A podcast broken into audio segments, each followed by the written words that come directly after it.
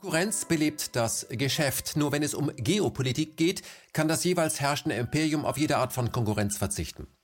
Als 1871 das junge Deutschland auf der Eurasischen Platte erschien, läuteten in London, aber auch in Paris die Alarmglocken und man unternahm alles, um dieses junge Deutschland erst in den Ersten und dann in den Zweiten Weltkrieg hinein zu manövrieren. Das eigentliche Ziel war dabei aber die Zerstörung Russlands und dieses Ziel hatte man mit den USA gemeinsam. 70 Jahre nach Kriegsende läuft dasselbe Spiel wieder, nur erweitert. Die Achse Berlin, Moskau, Peking soll mit allen Mitteln verhindert werden. Die Geschichte wird ja bekanntlich von den Siegern geschrieben, nur diese Geschichte, die wir kennen, die ist in diesem Fall perspektivisch und sie ist verzerrt und es fehlen wesentliche Teile. Das meint auch mein nächster Gast, Thorsten Schulte. Sein Buch Fremdbestimmt ist die Basis des kommenden Gespräches. Heißer Stoff.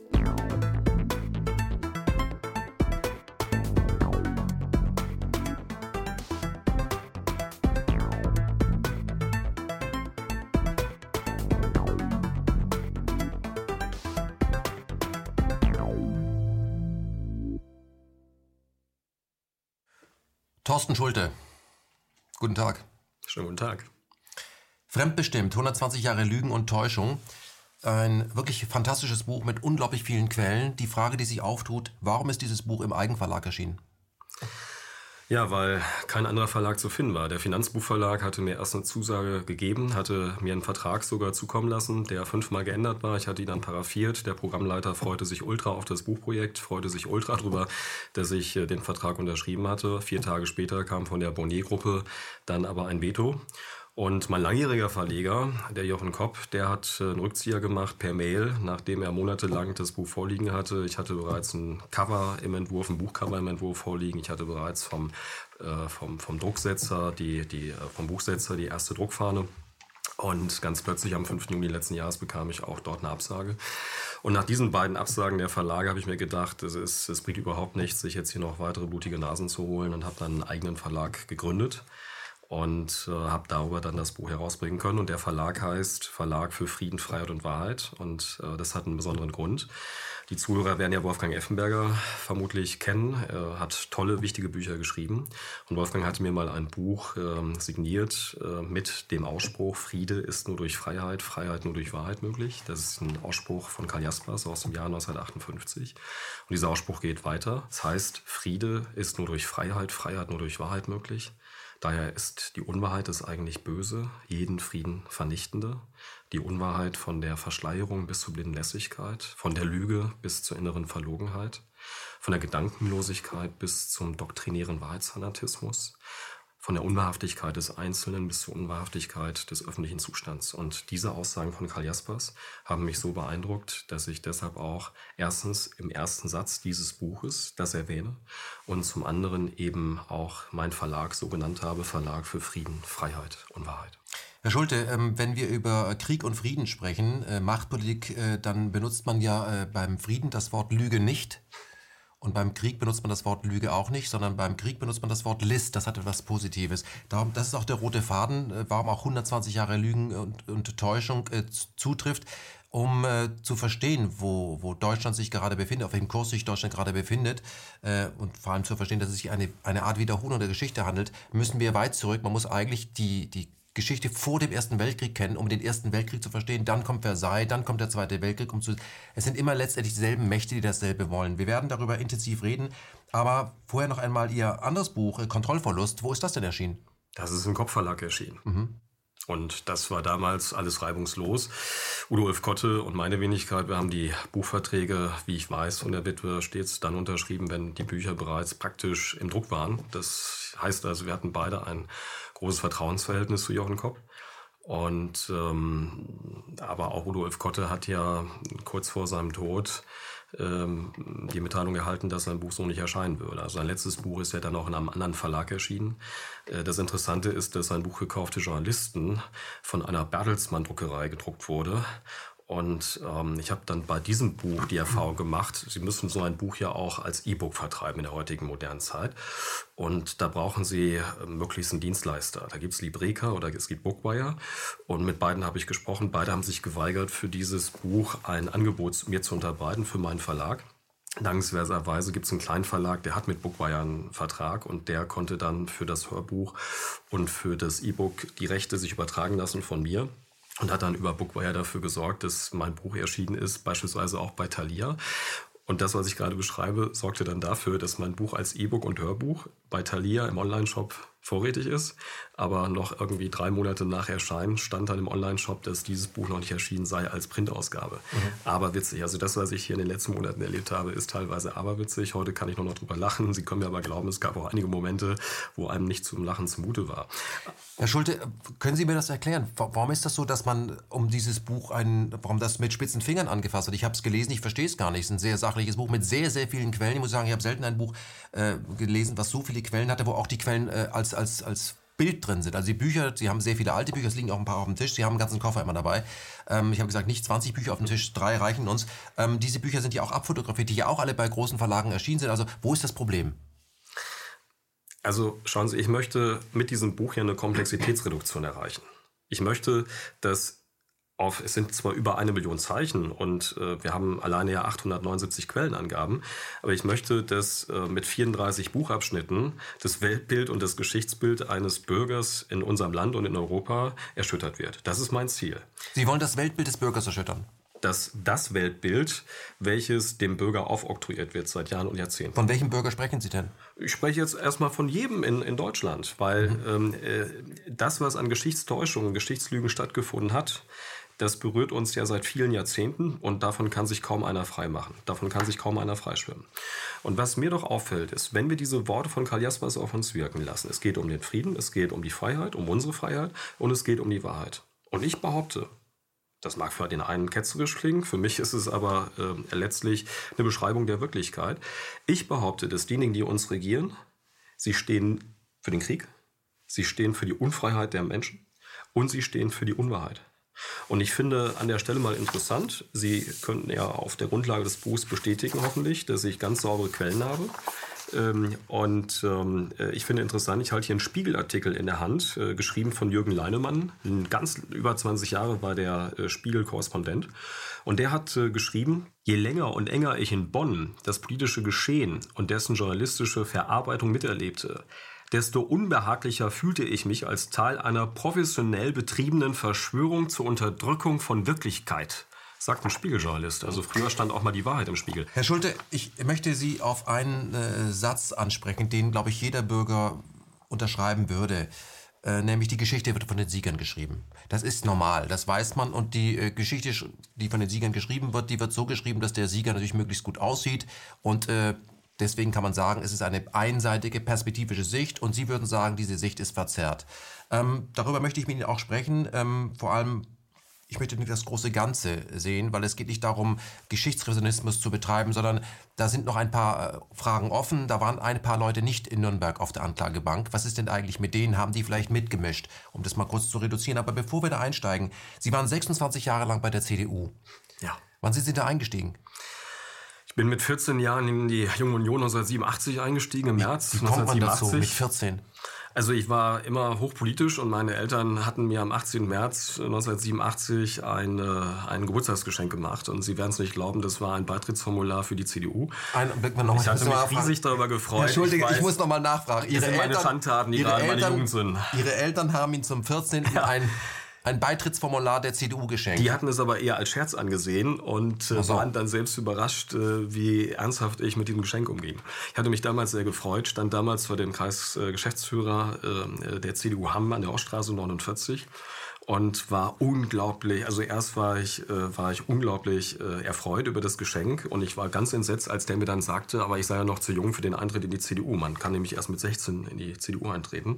Und er vertröstete mich dann mit dem Eintritt in die Junge Union, war dann relativ schnell im Kreisvorstand der Junge Union und ähm, bin dann 1989 in die CDU eingetreten, war auch, ich glaube, schon mit 17 oder 18 Jahren im CDU-Kreisvorstand meiner Stadt, viele Jahre Mitglied und äh, bin dann am 8. Oktober 2015 aus der CDU ausgetreten. Und ich vergleiche so Parteien immer mit einer Sekte. Das ist erst gar nicht so einfach, äh, da loszukommen. Ja? Aber wenn man dann raus ist, nach einiger Zeit, nach einigen Monaten, fühlt man sich immer besser und befreiter. Hm. Aber Sie waren 26 Jahre bei der CDU. Würden Sie sagen, ähm, Sie sind jemand, der gesehen werden möchte?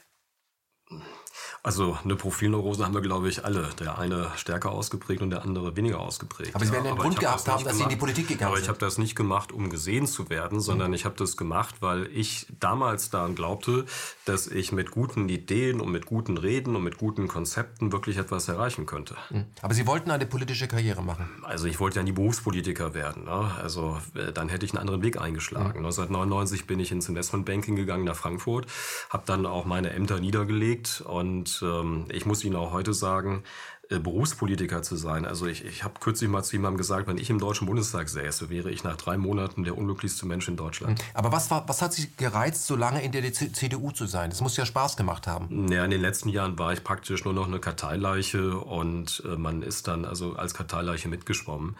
Ähm, ich muss Ihnen auch sagen, da der Laurens Meyer aus Hamm kommt, der war ja um die vier Jahre CDU-Generalsekretär. Ich hatte zu ihm einen sehr, sehr engen Draht, auch als er Generalsekretär war. Wir sind ja hier gerade in Berlin. Wir haben oft im Adenauerhaus in seinem in seinem Büro äh, ähm, äh, gemeinsam gefrühstückt und ähm, man hat ja man ist ja eingebunden man hat dann viele Kontakte und ähm, die Bereitschaft, dann da rauszugehen, äh, da muss schon sehr, sehr viel passieren, äh, damit sie bereit sind, diese Zöpfe abzuschneiden. Sind Sie denn eigentlich von, von diesen Parteien oder wie eine Partei funktioniert, sind Sie davon enttäuscht?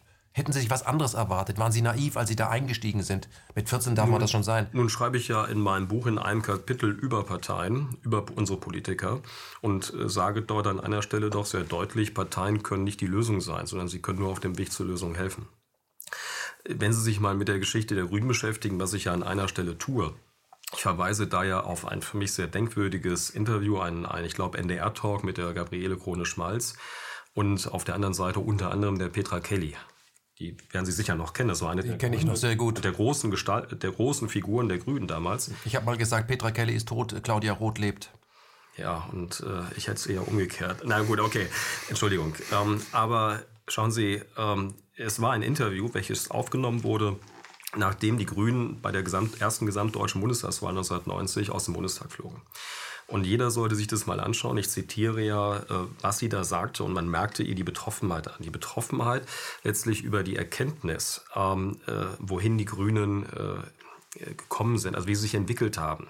Wie also eiskalte Machtpolitik die Grünen genauso erfasst hat, wie die Grünen doch auch damals schon zu einer Systempartei verkommen waren. Sie sind also mit ganz hehren Zielen gestartet und letztlich dann ähm, auf dem Schoß der Altparteien gelandet. Heute sind die Grünen für mich eine der angepasstesten Systemparteien überhaupt.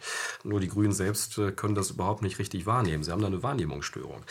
Ähm, und bei der AfD, ich habe mal vor, vor einiger Zeit mal davor gewarnt, auch die AfD droht nur ein Alibi für Deutschland zu werden, ja, obwohl sie sich ja das hehre Ziel gesetzt hat, eine Alternative für Deutschland zu sein. Wer sich mit Parteien beschäftigt, der muss sich auch mit dem Thema Fremdbestimmung beschäftigen. Der muss sich damit beschäftigen, wie von außen auf Parteien, die mit hehren Zielen starten, Einfluss genommen wird. Das, sind, das ist ja jetzt, das ist dann auch nicht nur eine Seite. Da spielen ja auch Geheimdienste eine Rolle. Da spielen Systemkräfte eine Rolle. Da wirken viele unterschiedliche Kräfte auf Parteien ein.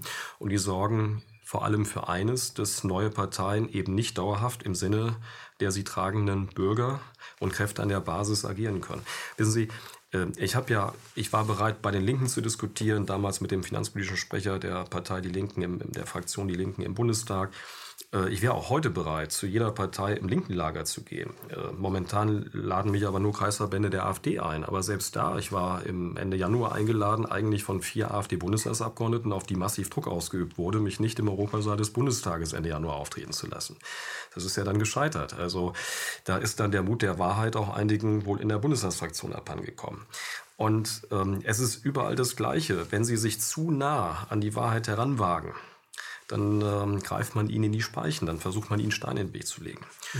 Da geht es ja nicht nur mir so, es geht jedem letztlich so, der versucht, in dieser Welt, in der wir leben, die Menschen zur Wahrheit zu führen. Und vor allem, es geht immer um das Gleiche. Es wird immer mit Hass gearbeitet, es wird immer mit Angst gearbeitet, mit Propaganda gearbeitet. Professor Mausfeld hat ja dazu sehr, sehr, worauf ich ja im Schlusskapitel des Buchs noch mal ganz kurz eingehe, er warnt ja davor, dass wir uns diesen Mentalgiften hingeben. Und da geht es um Hass und um Angst. Es sind immer die gleichen Methoden, die angewandt werden. Und deshalb ist es so wichtig, dass wir das offenlegen, damit die Menschen erkennen, was hier mit uns gemacht wird. Weil wenn wir das offenlegen, wenn wir die Methodik der Feinde des Friedens offenlegen, dann werden wir uns damit immunisieren können. Mhm. Herr Schulte, was Sie ansprechen, kann man, äh, und das finde ich das auch gut an diesem Buch, in, in einem Satz zusammenfassen.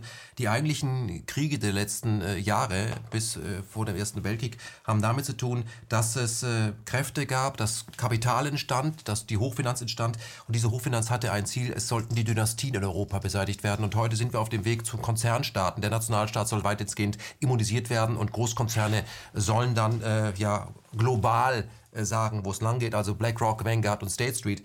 Würden Sie das bestätigen? Erstens, ich halte hier ein Buch in der Hand, aus dem ich zitiere. Und es ist ein Buch des ehemaligen russischen Bildungsministers Michael von Taube, der oft mit dem Zaren beisammen war. Also wir reden über die Zeit 1910, 1914, 1915, die hier in diesem Buch eine Rolle spielt.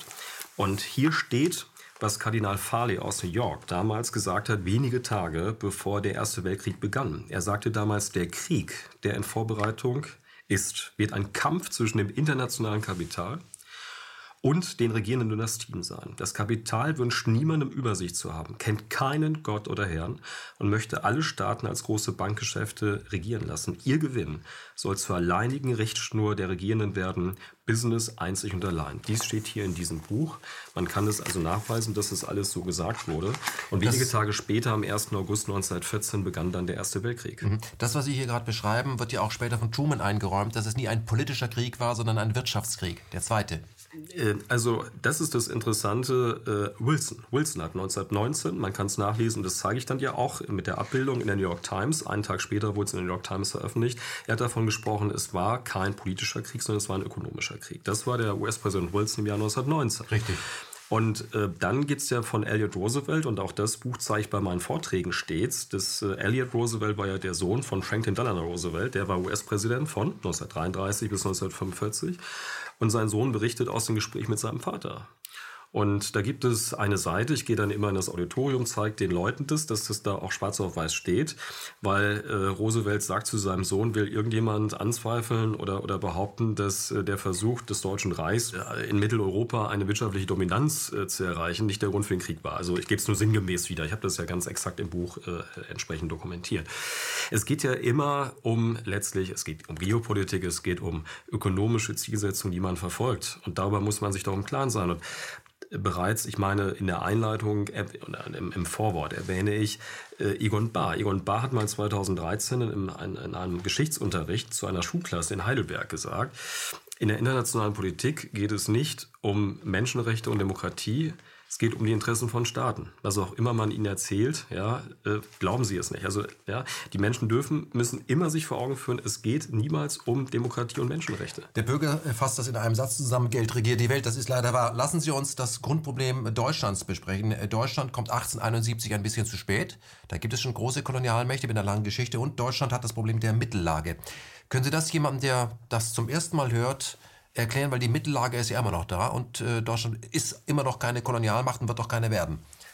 Also das, das Interessante ist, dass beispielsweise im Jahr 1913, also ein Jahr bevor der Erste Weltkrieg begann, am 1. August 1914, äh, hat es das Deutsche Reich geschafft, das britische Königreich zu deklassieren. Aber auf wirtschaftlichem Gebiet, nicht auf militärischem Gebiet. Da ging es darum, äh, dass äh, Deutschland von der Weltwirtschaftsleistung sich mehr abschneiden konnte als das britische Königreich. Also ein Aufstieg dieser jungen Nation, 1871 ja. und, gegründet. Und äh, auch die Industrieproduktion, wenn man es mal daran festmacht, die hat sich äh, unter Wilhelm II., aber auch äh, einfach mit der Reichsgründung ab 1871 bis 1914 ganz, ganz stark eben nach oben entwickelt. Wir waren wirtschaftlich auf der Überholspur. Also das Deutsche Reich war damals das, was heute China ist. Mhm. Das Reich die Bevölkerung explodiert. Auch die Bevölkerung explodierte, auch das zeige ich ja. Ich vergleiche das mal mit der Entwicklung gerade in Frankreich, äh, wo wir eine sehr enttäuschende Bevölkerungsentwicklung hatten. Und ähm, und wir hatten aber, und das ist das Interessante, wir hatten ein prosperierendes russisches Zarenreich. Heute, wenn man viele Bücher liest, glaubt man, dass also Russland unter dem Zaren äh, nur den Weg bergab gesehen hat. Nein, das ist völliger Unsinn. Und wir hatten eine unglaublich prosperierende Entwicklung im Deutschen Reich. Das heißt, diese beiden Länder äh, konnten wirklich, das waren blühende Staaten. Wir hatten im Deutschen Kaiserreich interessanterweise eine Arbeitslosenquote von zwei bis drei Prozent über Jahrzehnte hinweg, während der Regentschaft von, von Wilhelm II. ab 1888, äh, 1888 bis eben dann 1918. Also bis zum Ersten Weltkrieg 1914 hatten wir zwei bis drei Prozent Arbeitslosenquote im Deutschen Reich. Und das Interessante ist, dass wir im britischen Empire äh, im britischen Königreich in der Spitze Arbeitslosenquoten von 9 bis 10 Prozent hatten. So viel mal äh, zum Erfolgsmodell des Deutschen Reichs. Das hat natürlich Neid, das ist ja klar. Das, das, das, äh, das erweckt Neid und Missgunst. Das äh, zeigt aber auch, äh, man muss dazu sagen, Großbritannien, damals noch Großbritannien, war ja noch groß, ähm, ist ein, ein Imperium, was 400 Jahre lang als Seemacht die Welt beherrscht, das, was die USA heute tun. Und die Franzosen sind auch sehr stark als Kolonialmacht und plötzlich sehen sie auf der Eurasischen Platte, da sind wir bei Mackinder, auf der Herzland-Theorie, Rimland-Theorie, ja. da ist ein neuer Player und wenn der sich jetzt mit den Russen in irgendeiner Weise zusammentut, es gab viele Versuche, das zu tun, nicht nur Rapallo 22, dann, äh, dann dann nehmen die uns da was ab. Das wollen wir eigentlich nicht. Das geht in deren Köpfen. Also das Interessante ist ja, dass ich auch zeige, dass wir eben nicht ab 1905, 1906, 1907 aufgerüstet haben. Es gibt da so einen Mr. Wissen to Go, der im Impressum schon stehen hat, dass er für ARD und ZDF arbeitet. Und dieser Mann behauptet in einem Video, ähm, dass bereits ab 1905 alle aufgerüstet hätten. Ich zeige, dass das nicht so war im Deutschen Reich. Wir haben erst 1912, 1913, 1914 in Reaktion auf eine massive Aufrüstung Frankreichs und Russlands eben auch begonnen, unsere Friedensstärke des Heeres des Deutschen Reichs eben äh, zu stärken, zu erhöhen. Äh, und das ist ganz, ganz wichtig, äh, an dieser Stelle auch einfließen zu lassen, dass kein anderer als Paul Kennedy, also kein Deutscher, Paul Kennedy hat ein Buch geschrieben, nämlich Aufstieg und Fall großer Mächte. Mhm. Eine dicke Sparte, ja. kann ich jedem empfehlen. Ich glaube, Sie haben sie auch oben stehen in Ihrem großen äh, Bücherbüro. Natürlich. Und ähm, er, er sagt, wenn es je einen, einen günstigen Moment gab, im Westen zuzuschlagen, also will für das Deutsche Reich, will also heißen, Frankreich nochmals äh, zu kriegen, dann wäre es 1905 der Fall gewesen. Wie kam er darauf? 1905, 1904, 1905, die Japaner hatten ohne Kriegserklärung die russische Flotte in Port Arthur vernichtet. Und wurden dabei von den Briten unterstützt? Es gab ein Bündnis, hochinteressant, ein Bündnis zwischen England und Japan. Warum? Den Engländern war was? Ein Dorn im Auge, auch das spreche ich ganz kurz an, die transsibirische Eisenbahn. Es mhm. geht immer um Geopolitik, es geht immer um ökonomische Interessen. Und plötzlich waren die Japaner ein Verbündeter Englands. Mhm. Also nochmal die transsibirische Eisenbahn und parallel dazu auch das deutsche Projekt, nämlich die Bagdadbahn. Das Anderes Thema nochmals erwähne ich auch ganz kurz, aber genau, auch da. Aber das ist das, was wir heute sehen, One Road, One Belt. Es geht einfach um Verkehrsverbindung auf der Eurasischen Platte. Und es geht immer darum, Herzlandtheorie, es geht immer darum, einen bestimmenden Machtfaktor auf dieser Eurasischen Platte zu verhindern. Und da war es für die immer wichtig, dass man das Zusammengehen von Deutschland und Russland unterbinden muss. Weil wenn sich russische Rohstoffe und äh, deutsche Maschinen, Technologien verbünden, wäre das natürlich für Angloamerikaner äh, alles andere als, als, mhm. als, als gut. Das, das galt damals und das hat ja auch Friedman das, neulich geäußert. Das gilt also ja auch heute. Mhm, das, ist so ja nach, das gilt ja nach wie vor. Mhm.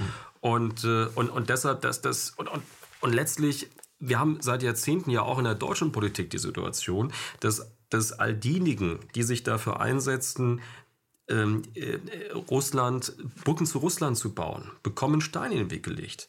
Ich habe das in diesem Buch nicht angesprochen, aber es ist hochinteressant, dass beispielsweise Helmut Schmidt, als er damals Bundeskanzler war in den 70er Jahren, da gab es ein Drei-Mächte-Abkommen zwischen der Sowjetunion, dem Iran und der Muslim Deutschland. Und da ging es darum, dass bislang äh, Erdgas, das abgefackelt wurde im Iran, an die Sowjetunion geliefert werden sollte. Die Sowjets liefern der Bundesrepublik Deutschland Erdgas und, Indust und Industriegüter gehen an den Iran. So. Und das Interessante ist, nachdem der Ayatollah Khomeini an die Macht kam, wurde genau dieses Abkommen zwischen diesen drei Staaten torpediert, was aus iranischer Sicht, aus meiner Sicht geopolitisch, äh, mhm. geostrategisch, ökonomisch überhaupt keinen Sinn macht. Also es macht da absoluten Sinn für, für Iran. Damals ja? war der Iran aber noch ein Schahstaat. Also nein, nein, danach, danach nicht mehr. Also ich rede davon, das war eine der ersten Amtshandlungen von Ayatollah Khomeini, dieses, äh, drei, äh, dieses, dieses, dieses Abkommen dieser drei Staaten zurückzunehmen. Das ist hochinteressant. Und wenn Sie, wenn Sie sich heute anschauen, wie selbst die Deutsche Umweltstiftung, ist doch interessant, sich jetzt sogar noch in der Endphase gegen Nord Stream 2 stemmt. Und für mich wird es dann immer interessant, wenn ich sehe, ich werde ja momentan nur von der AfD eingeladen, mal über mein Buch zu sprechen. Und dann fordere ich bei nahezu jeder Veranstaltung auf, dass wir endlich die Sanktionen gegen Russland einstellen müssen. Und ich bekomme immer Beifall. Ich sage Ihnen, überall, wo ich auftrete, an dieser Basis dieser Partei, bekomme ich Beifall. Herr Schulte, aber vielleicht aber, hat die Basis mit der Spitze nichts zu tun. Ja, genau. Ich kann nur sagen, wenn, wenn, Sie sich die Spitze aber anschauen, wenn Sie sich die, die, die, da gibt es so einen Strategieplan beispielsweise des Bundesvorstands der AfD aus dem letzten Jahr, und wenn Sie das lesen, hat das in der Tat mit der Meinung, die ich an der Basis dieser Parteispüre überhaupt nichts zu tun. Das haben die Wähler aber, glaube ich, nicht verstanden. Ich meine, wir haben uns sehr früh darum bemüht, äh, Frau Petri damals einzuladen, als sie noch bei der AfD war. Und äh, da hieß es, äh, gab es einen, einen Brief an uns, äh, man möchte das erstmal nicht, man fürchtet Fragen zu Russland. Da war uns schon vieles klar, dass das keine wirkliche Alternative ist, sondern dass das eigentlich Revolution von oben ist, heute Goldman Sachs. Ähm, Trotzdem, was Sie gerade ansprechen, ich möchte äh, nochmal äh, zurück. Ähm, 1871 Deutschland kommt sehr spät aufs Papier und äh, versucht sich da einen Platz zu machen. Und äh, in Ihrem Buch finde ich dann eben auch äh, die Frage, ähm, wo wir Kolonien haben können, fragen die Deutschen. Und jemand gibt die Antwort, ähm, wir wollen sie, wir wollen euch nirgendwo. Wer gibt diese, wer, wer fragt und wer gibt diese Antwort? Also die Frage hat Wilhelm II. gestellt, einem äh, äh, britischen Staatsmann. Mhm. Und, ähm, äh, und diese Antwort kam eben prompt wie aus der Pistole geschossen. Und das, das Entscheidende, was ich gerade gar nicht weiter noch ausgeführt habe, ist, der Kaiser hat 1905, als Paul Kennedy sagte, also wenn es je einen günstigen Moment gab, im Westen zuzuschlagen, dann war das 1905 der Fall. Und was hat der Kaiser gemacht? Der Kaiser hat damals alles dran gesetzt. Er ist mit seiner Yacht Hohenzollern nach Björkö gefahren, ist dort vor Anker gegangen. Der Zar kam damals mit seiner Polarstern. Mhm. Und, äh, und das, äh, das hat auch äh, in mir emotionale Wallung hervor, hervorgebracht, weil ich habe die Briefe des äh, Kaisers, die Berichte des Kaisers an seinen Reichskanzler damals äh, gelesen. Und ich äh, zeige ja auch Verlinkungen, damit es jeder Deutsche mir nachtun kann. Äh, da spürt man diese Ergriffenheit des Kaisers. In welchem Moment? In dem Moment, in dem er es geschafft hatte, den russischen Zaren für eine Unterschrift unter einem Defensivbündnis zwischen dem Deutschen Reich und dem, und dem Zarenreich zu gewinnen. Und der Kaiser war unglaublich emotional aufgeladen ergriffen und ich kann es ihm nachfühlen, denn der Monarch war damals davon, nach meiner festen Überzeugung, überzeugt, ich wäre es an seiner Stelle auch gewesen, dass wir für lange Zeit, für vielleicht viele Jahrzehnte Frieden nicht nur zwischen Deutschland und Russland, sondern auch eben äh, für den europäischen Kontinent äh, sicherstellen können. Er Dieses Abkommen, von dem Sie sprechen, wurde, wurde ja nie ratifiziert. ratifiziert. Das bin ich, finde ich interessant, dass Sie das ansprechen, weil ich halte es für eine sehr spannende Stelle. Also der Ka deutsche Kaiser und der Zar haben sich gut verstanden, haben sich gemocht und wollten auf, auf jeden Fall ähm, keinen Krieg, weil beide haben auch äh, gesehen, beratend auch durch Rasputin, was würde das bedeuten? Das würde ein Zerfall aller Dynastien bedeuten. Das wollte natürlich nicht der Kaiser und das wollte auch nicht der Zar, aber es gab Kräfte im Hintergrund, die nicht unbedingt hinter dem, äh, also nicht gedanklich hinter dem Zaren äh, standen. Können Sie mir erklären, obwohl die sich so gut verstanden hat, haben, wieso kam es zu dieser massiven Aufrüstung, wieso kam es zu, wieso kam es zu diesen, ich sage jetzt mal Missverständnissen, ähm, General, Generalmobilmachung im Ersten Weltkrieg oder eben keine, man wusste es nicht so genau. Wurde, hat der Kaiser, hat der Zar den Kaiser verraten oder wurde der Zar verraten? Also ähm, Verrat. Ich glaube, dass äh, der Zar den Kaiser nicht verraten hat und ich glaube auch, dass der Kaiser den Zaren nicht verraten hat. Im Buch zeige ich ja, dass wir nur ganz minimal zwischen 1902 und 1911 aufgerüstet hatten. Da ging es um wenige tausend zusätzliche Soldatenstellen. Also wir sind, glaube ich, von 602.000 auf 611.000 angestiegen und sind dann auf über 670, 680.000 Soldaten in der Friedensstärke im Deutschen Reich erst gekommen im Jahr 1913. Mhm. Also, Zum Schluss hatten wir 880.000. Ja, für mich ist es ja auch wichtig, ich zitiere den britischen, den sehr angesehenen, renommierten britischen äh, Historiker Niall Ferguson, der ja mal die Friedensstärke des Russischen Reichs und äh, Frankreichs auf der einen Seite, weil sie Verbündete waren, vergleicht mit der Stärke Deutsch, des Deutschen Reichs und Österreich-Ungarns. Und da sehen wir, die Stärke war, äh, ging also weit hoch von, von ca. 200.000 innerhalb von wenigen Jahren auf fast eine Million. Mhm. Konkrete Zahlen. Zum Schluss hat Russland 1,5 Millionen Menschen unter Waffen.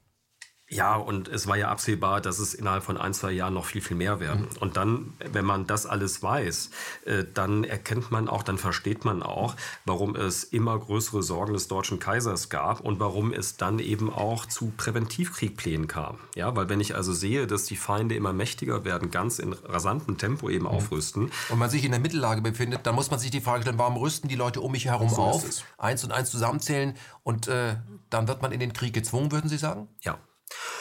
und das ist ja das Interessante, dies habe ich ja aus diesem Buch und äh, dieser Michael von Taube war ja wirklich stellvertretender äh, Bildungsminister in Russland. Er berichtet über, aus vielen Gesprächen auch mit dem Zaren und er berichtet ja beispielsweise, äh, wie sich ein Französ wie, wie französische Kreise sich sehr, sehr gefreut haben über die strategisch günstige Lage, die da Ende Juli 1914 entstanden war. Es ist ja alles so gelaufen, wie man es wollte. Man wollte ja dann dem Deutschen Reich letztlich den Krieg in die Schuhe schieben können, aber in Wirklichkeit haben vor allem die Franzosen Franzosen alles daran gesetzt, dass es zu dieser für sie strategisch günstigen Lage gekommen ist. Und ich habe, äh, ich zitiere, das Buch habe ich jetzt hier nicht äh, mitnehmen dürfen, aber ich zitiere ja aus einem alten Buch aus dem Jahr 1919 vom damaligen äh, serbischen Gesandten also der serbischer Gesandter in Berlin 1914. Und der berichtet, wie er von Berlin damals unmittelbar in den wenige Tage, drei, vier, fünf Tage vor Beginn des Ersten Weltkriegs, ich glaube, es war der 26. Juli 1914, er von ähm, von Berlin nach Warschau fährt, dann weiterfährt und er berichtet, wie bis zur deutschen Grenze, also von Berlin bis zur deutschen Grenze, nicht zu beobachten war in militärischen Vorbereitungen.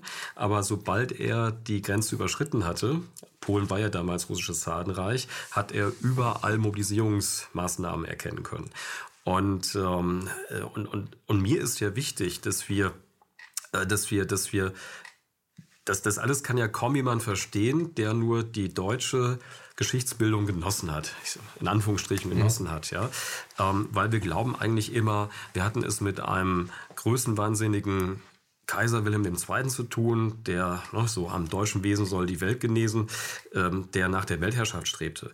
Und ich skizziere ja ein völlig anderes Bild vom Kaiser und zeige ich ja sogar, dass im Juni 1900 und 13, anlässlich seines 25-jährigen Thronjubiläums, die New York Times, das ist ja wohl eine amerikanische Zeitung, ihn als bezeichnet hat als Friedensstifter. Da kam sogar ein späterer Friedensnobelpreisträger zu Wort, der ja davon sprach, ich kann das jetzt nur sinngemäß wiedergeben, also äh, äh, wenn, wenn dieser Mensch nicht schon längst Monarch wäre, jedes Volk der Welt würde sich freiwillig diesen Mann zu seinem Regierungschef oder Monarchen bestimmen.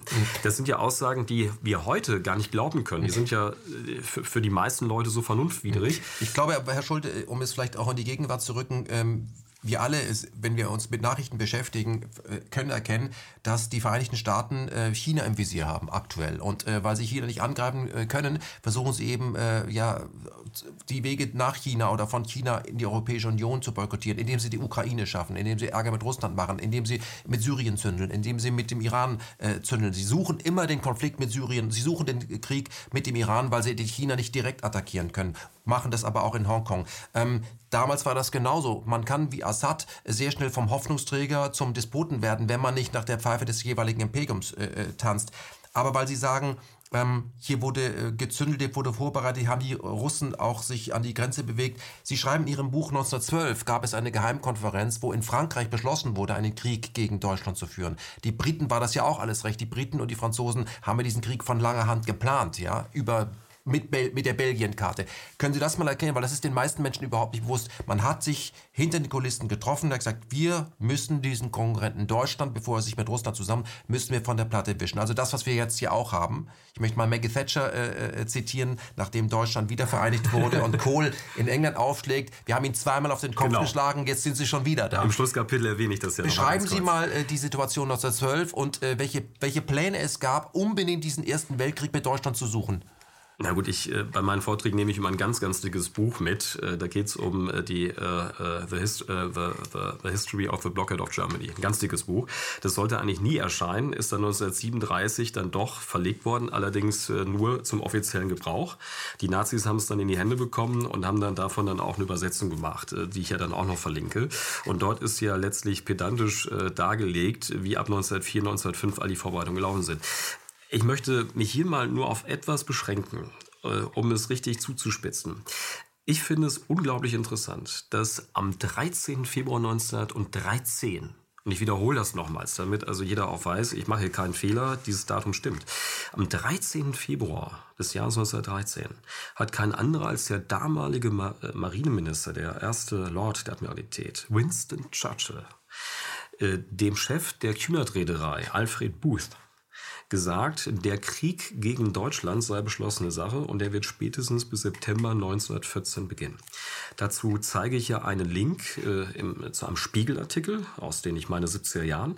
Aber ich bin darauf aufmerksam geworden, über ein Buch von Colin Simpson. Und Colin Simpson war ein britischer Journalist, der für die Sunday Times gearbeitet hat. Mhm. Er hat ein Buch über die Lusitanier geschrieben. Über die Lusitanier. Mhm. Und das Hochinteressante ist, dass er sich im Nachwort bei seiner Zeitung dafür bedankt, dass er den Hausjustiziar äh, erhielt. Denn Sie wissen, wenn man die Wahrheit schreibt, die braucht Wahrheit man einen guten Anwalt. auch einen guten Anwalt. Ja, das fand ich ganz witzig. Wobei witzig ist es eigentlich gar nicht. und äh, und äh, durch, durch seine Bücher, also der hat äh, wirklich akribisch alles aufbereitet. Und da finden Sie diese Stellen. Da finden Sie, dass Churchill das bereits am 13. Februar gesagt hat. Das heißt, Churchill war bestens informiert. Churchill im Übrigen war ja auch derjenige, der sich sich am, äh, in der Nacht vom 3. auf den 4. August 1914, als kurz vor Mitternacht die Kriegserklärung des äh, britischen Königreichs an das Deutsche Reich erging, da hat er sich mit glückstrahlendem Gesicht in der Downing Street Number 10, dem Ansitz des britischen Premiers, aufgehalten. Und das sagt uns doch schon sehr, sehr viel aus. Also, dieser Mann hat ja auch später dann noch eine entscheidende Rolle gespielt, äh, wenn wir über den Zweiten Weltkrieg reden. Und, ähm, dieser Mann dieser Mann hatte Krieg gelernt, der wollte Krieg machen. Ja, für mich ein, ein, ein Mann, der mit teuflischen Mächten im Bunde ist. Und da wundert es mich gar nicht, dass dieser Mann sehr oft auch unter Depressionen litt. Mhm. Wenn ich eine solche Politik zu verantworten hätte, dann käme ich, glaube ich, wahrscheinlich aus Depressionen gar nicht mehr raus. Mhm. Er war aber auch Literat. Dafür hat er den Nobelpreis bekommen. Unglaublich, oder? Mhm. Also wir können sehen, man kann so und so sein. Aber der Krieg gegen Deutschland ist beschlossen, er wird vorbereitet. Hätte Deutschland dem überhaupt entgehen können? So wie ich das sichte, äh, hatten wir überhaupt keine Chance. Mhm. Lassen Sie uns über den Zünder sprechen. Das war ja Sarajevo. Wie ging es los? Naja, auch da äh, zeige ich ja mit, mit aus meiner Sicht aus sehr sauberen Quellen, dass das Ganze auch wirklich nur ein vorgeschobenes äh, äh, Ereignis war. Ähm, auch da wird vieles vor uns zurückgehalten. Ähm, von daher ich muss Ihnen persönlich sagen, ich will mich eigentlich damit gar nicht so lange aufhalten, weil wir müssen vor allem darüber sprechen, wie alles unternommen wurde, dass das Zarenreich und das Deutsche Reich in Stellung zueinander zu bringen. Aber da ist das Sarajevo schon ein entscheidender Punkt. Können Sie für alle, die jünger sind, erklären, was ist passiert, was dann, wo man sagt, wir sind da in den äh, Ersten Weltkrieg hinein geschlafwandelt, was Clark ja schreibt, was ja kein Schlafwandeln war, weil es war ja geplant. Was passierte in Sarajevo, was sich dann merkwürdigerweise oder auch zufällig äh, in den Ersten Weltkrieg hinein entwickelt? Also damals wurde der österreichische Kronprinz, der Thronfolger, eben mit seiner Frau ermordet. Und äh, interessant ist ja alleine schon, wenn man sieht, äh, dass er kaum beschützt worden war, auch wie die Routen damals geplant wurden. Also als ob dieser Mann auf dem Präsentierteller äh, dort ausgeliefert werden sollte. Also damals gab es serbische Attentäter. Es gab damals äh, natürlich auch ein enges Bündnis zwischen Serbien und den Russen. Das, das waren äh, natürliche Verbündete über lange Zeit hinweg. Und äh, von, von daher letztlich war das dann eben die Zündschnur, die man dann eben entsprechend angesteckt hat mit der Ermordung des österreichischen Thronfolgers. Auch da ist ja immer ganz interessant, dass man heute immer davon spricht, dass Wilhelm II. einen Blankoscheck den Österreichern gegeben hat. Da kommt auch wieder Friedrich, Taube, äh, da kommt auch wieder Michael Taube äh, von Taube ins Gespräch, der also selbst also sagt, dass man davon überhaupt nicht sprechen könne. Ja? Also ich möchte ja auch immer hier nicht äh, Deutsche anführen als Entlastungszeugen, um die deutsche Schuld zu mindern, sondern ich möchte ja ausländische Quellen zur Sprache bringen im Buch. Und vor allem war es hier auch mein Ziel, damit ganz viele alte Quellen nochmals eben wieder ins Gedächtnis zu rücken. Mhm. Herr Schulte, wenn Sie darüber sprechen, Sie möchten deutsche Schuld nicht entlasten, es geht, geht auch gar nicht um Entlastung von, von Kriegsschuld. Es geht darum, genau hinzusehen, wie Krieg konstruiert werden, welche Interessen davor liegen und ob diese Interessen vielleicht immer noch bestehen. Was ist denn das Grundmotiv, so ein Buch überhaupt zu schreiben? Aber an der Stelle, an einer Stelle sage ich ja, dass Kriege nicht von Völkern geführt werden, sondern nur ausgeführt werden. Und ich füge ja auch hinzu, dass für mich die Völker stets die Opfer ihrer Regierung sind, ja noch kleinerer Kreise. Das heißt, mir ist sehr wichtig, dass sie mit einem solchen Buch nicht neuen Hass und neuen Zorn schüren, weil dann sind wir dabei, wieder das Fundament zu legen für neue kriegerische Auseinandersetzungen. Das englische Volk, wie das französische Volk, die konnten ja nichts für das, was damals gegen ihre Regierungen Reich getan haben, ja. initiiert wurde von ganz kleinen Kreisen. Also die konnten ja nichts dafür, dass Winston Churchill wohl in Kriegsplanung bereits 1913 sehr umfänglich eingebunden war.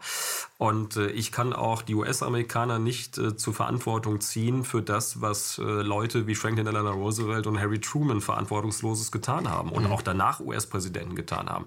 Ähm, und das ist mir ganz, ganz wichtig. Nochmals, wir haben ja heute schon darüber gesprochen. Es geht darum, die Methoden, die angewandt werden, um uns in Kriege zu treiben, die offen zu legen, damit wir uns immunisieren gegen mhm. Kriegstreiber. Mhm.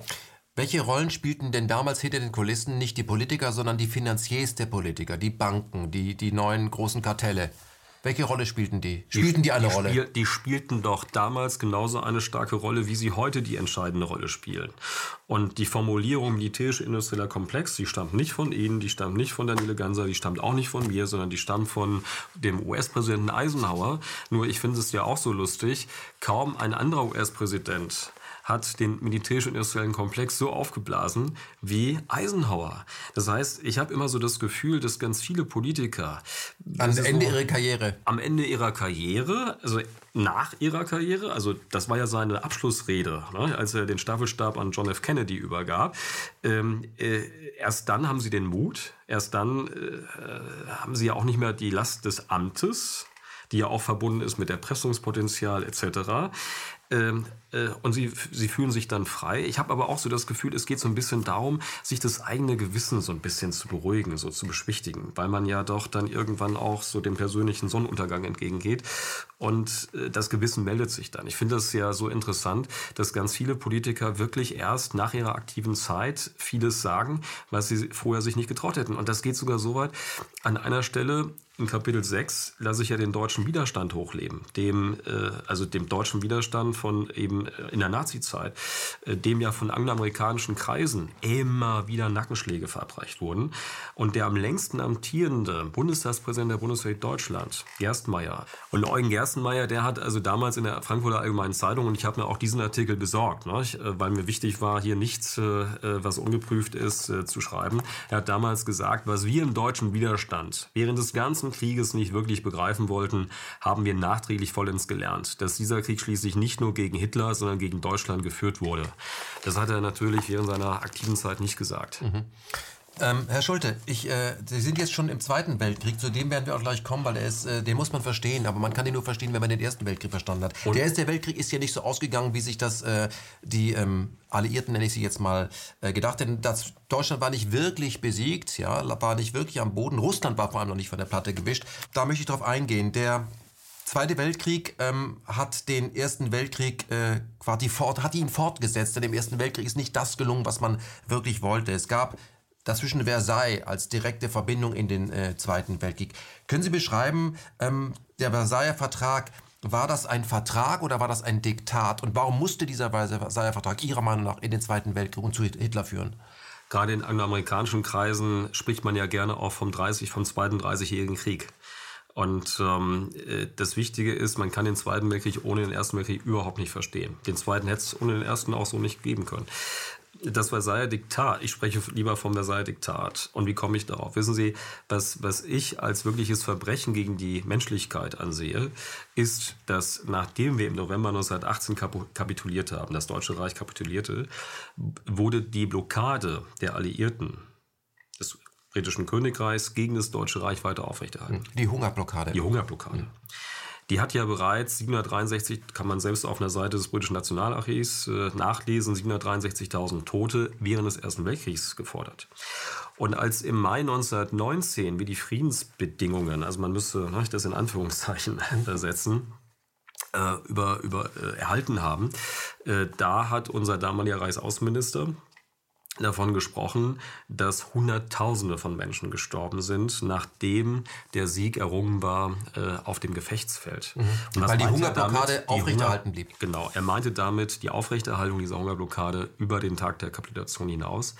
Und ich habe mir ein Buch alleine besorgt äh, von, der, von der Hamburger Universität über die Hungerunruhen im Juni, Juli 1919 in äh, Hamburg mit 80 bis 100 Toten, äh, wo es dann heißt, dass solche Hungersunruhen in äh, nahezu allen großen Städten des Deutschen Reichs damals gang und gäbe waren. Herr Schulde, vor allem betroffen waren Kinder unter zehn Jahren. Die sind verhungert in Deutschland. Das ist ja immer so, dass die Kinder die Hauptleidtragenden sind, die, die am wenigsten dafür können. Mhm. Ähm, was wurde denn in diesen Versailles-Verträgen beschlossen? Wann hätte denn die letzte Reparationszahlung über den Tisch gehen sollen? Ja gut, es war, also letztlich mussten wir praktisch den Blankovollmachten geben. Die Reparationszahlungen sind ja auch erst in den 20er Jahren dann äh, nochmal in konkrete Summen gefasst worden. Da erwähne ich ja eine saubere Quelle, wonach äh, das, was dann, ich glaube, 1921, 22 beschlossen wurde, betrug über das Dreifache der Wirtschaftsleistung, und zwar die wir hatten 1913 vor Beginn des Ersten Weltkrieges. Das Dreifache der Wirtschaftskraft. Sie reden von 300 Prozent des BIPs. Genau, von heute würde man sagen 300 Prozent des Bruttoinlandsprodukts. So. Und, ähm, äh, und das vergleiche ich ja mit den Reparationszahlungen für Frankreich, die wir denen damals auferlegt hatten. Die entsprachen rund 25 Prozent der Wirtschaftskraft Frankreichs.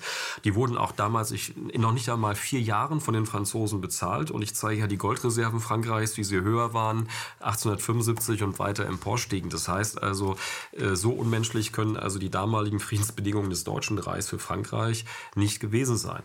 Herr Schulte, hier wird es sehr interessant, um zu erkennen, wie Deutschland über Währungspolitik zu Hitler direkt führt. Ja, und da, Deutschland, da müssen wir dann sprechen darüber, wie wir diese enormen Reparationszahlungen genau. beglichen haben. Da gab es einen Dawes-Plan und den Young-Plan später. Mhm. Und da ist es hochinteressant, ähm, dass wir zwar Reparationen gezahlt haben, aber unterm Strich wurde fast alles bezahlt über ausländische, Kredite. vor allem amerikanische Kredite. Mhm. Das heißt, Deutschland bezahlt zwar die Reparationszahlung, verschuldet sich aber enorm im Ausland. Ich habe die Zahl im Kopf, 33, 36 Milliarden genau. Reichsmark genau. nimmt man auf. Das heißt, Deutschland ist, das Geld muss ja verzinst werden, über diesen Hebel stark erpressbar. Wird Ganz das genau. benutzt? Und das beschreibe ich im Kapitel 5.2 mit der Überschrift Der Währungsdiktator Europas und Adolf Hitler, der Boden wurde bereitet. Und wer war der Währungsdiktator Europas? Das war und der ist nicht von mir jetzt so tituliert worden, sondern vom Wall Street Journal im Jahr 1927. Das war Montague Norman. Und Montague Norman war damals in 20 Jahren, in 30er Jahren bis 1944 der Chef der Bank of England. Und der wurde als Jungsdiktator Europas bezeichnet. Und das Hochinteressante ist, dass dieser Montague Norman im September 1933 Adolf Hitler der damals schon Reichskanzler war seit acht Monaten, und Jalmar Schacht, der war seit März 1933 mhm. dann Reichsbankminister. Er bezeichnete beide als die Bollwerke der Zivilisation. Zivilisation. Mhm. Ganz saubere Quellenlage kann jeder, wenn er will, überprüfen. Mhm. Und aber äh, wir dürfen noch nicht überspringen, was alles dazwischen geschah. 1929 gab es eine Weltwirtschaftskrise. Wir waren damals der größte Schuldner der Welt. Deutschland. Deutschland, das Deutsche Reich war der größte Schuldner der Welt. Das Schlimme war, dass unsere Auslandsschulden vor allem kurzfristiger Natur waren. Und, Hier spricht äh, der Investmentbanker. Ja, da kommt der alte Banker wieder durch, Entschuldigung. Mhm. Ja, aber das macht sie immer verwundbar. Wenn Sie sich äh, wenn sie, wenn sie, wenn sie sich nicht langfristig finanziert haben und es kommt zu einer Krise, dann machen Banken was, die legen den Geldschalter um und die geben nicht mehr frisch, äh, frisches Geld, sondern die wollen Geld zurückbekommen, nämlich Kredite, die sie vorher, Gelder, die sie vorher ausgeliehen haben. So, wir waren also der größte Schuldner der Welt, nämlich dank, ja, dank des Dawes-Plans und des Young-Plans, dank der unglaublichen Reparationszahlungen, die uns äh, auferlegt wurden und die ja erst 1988 enden sollten. Ich muss dazu sagen, Young, der diesen Plan aufgeschrieben war hat, war, war, ein JP Morgan. Genau. So.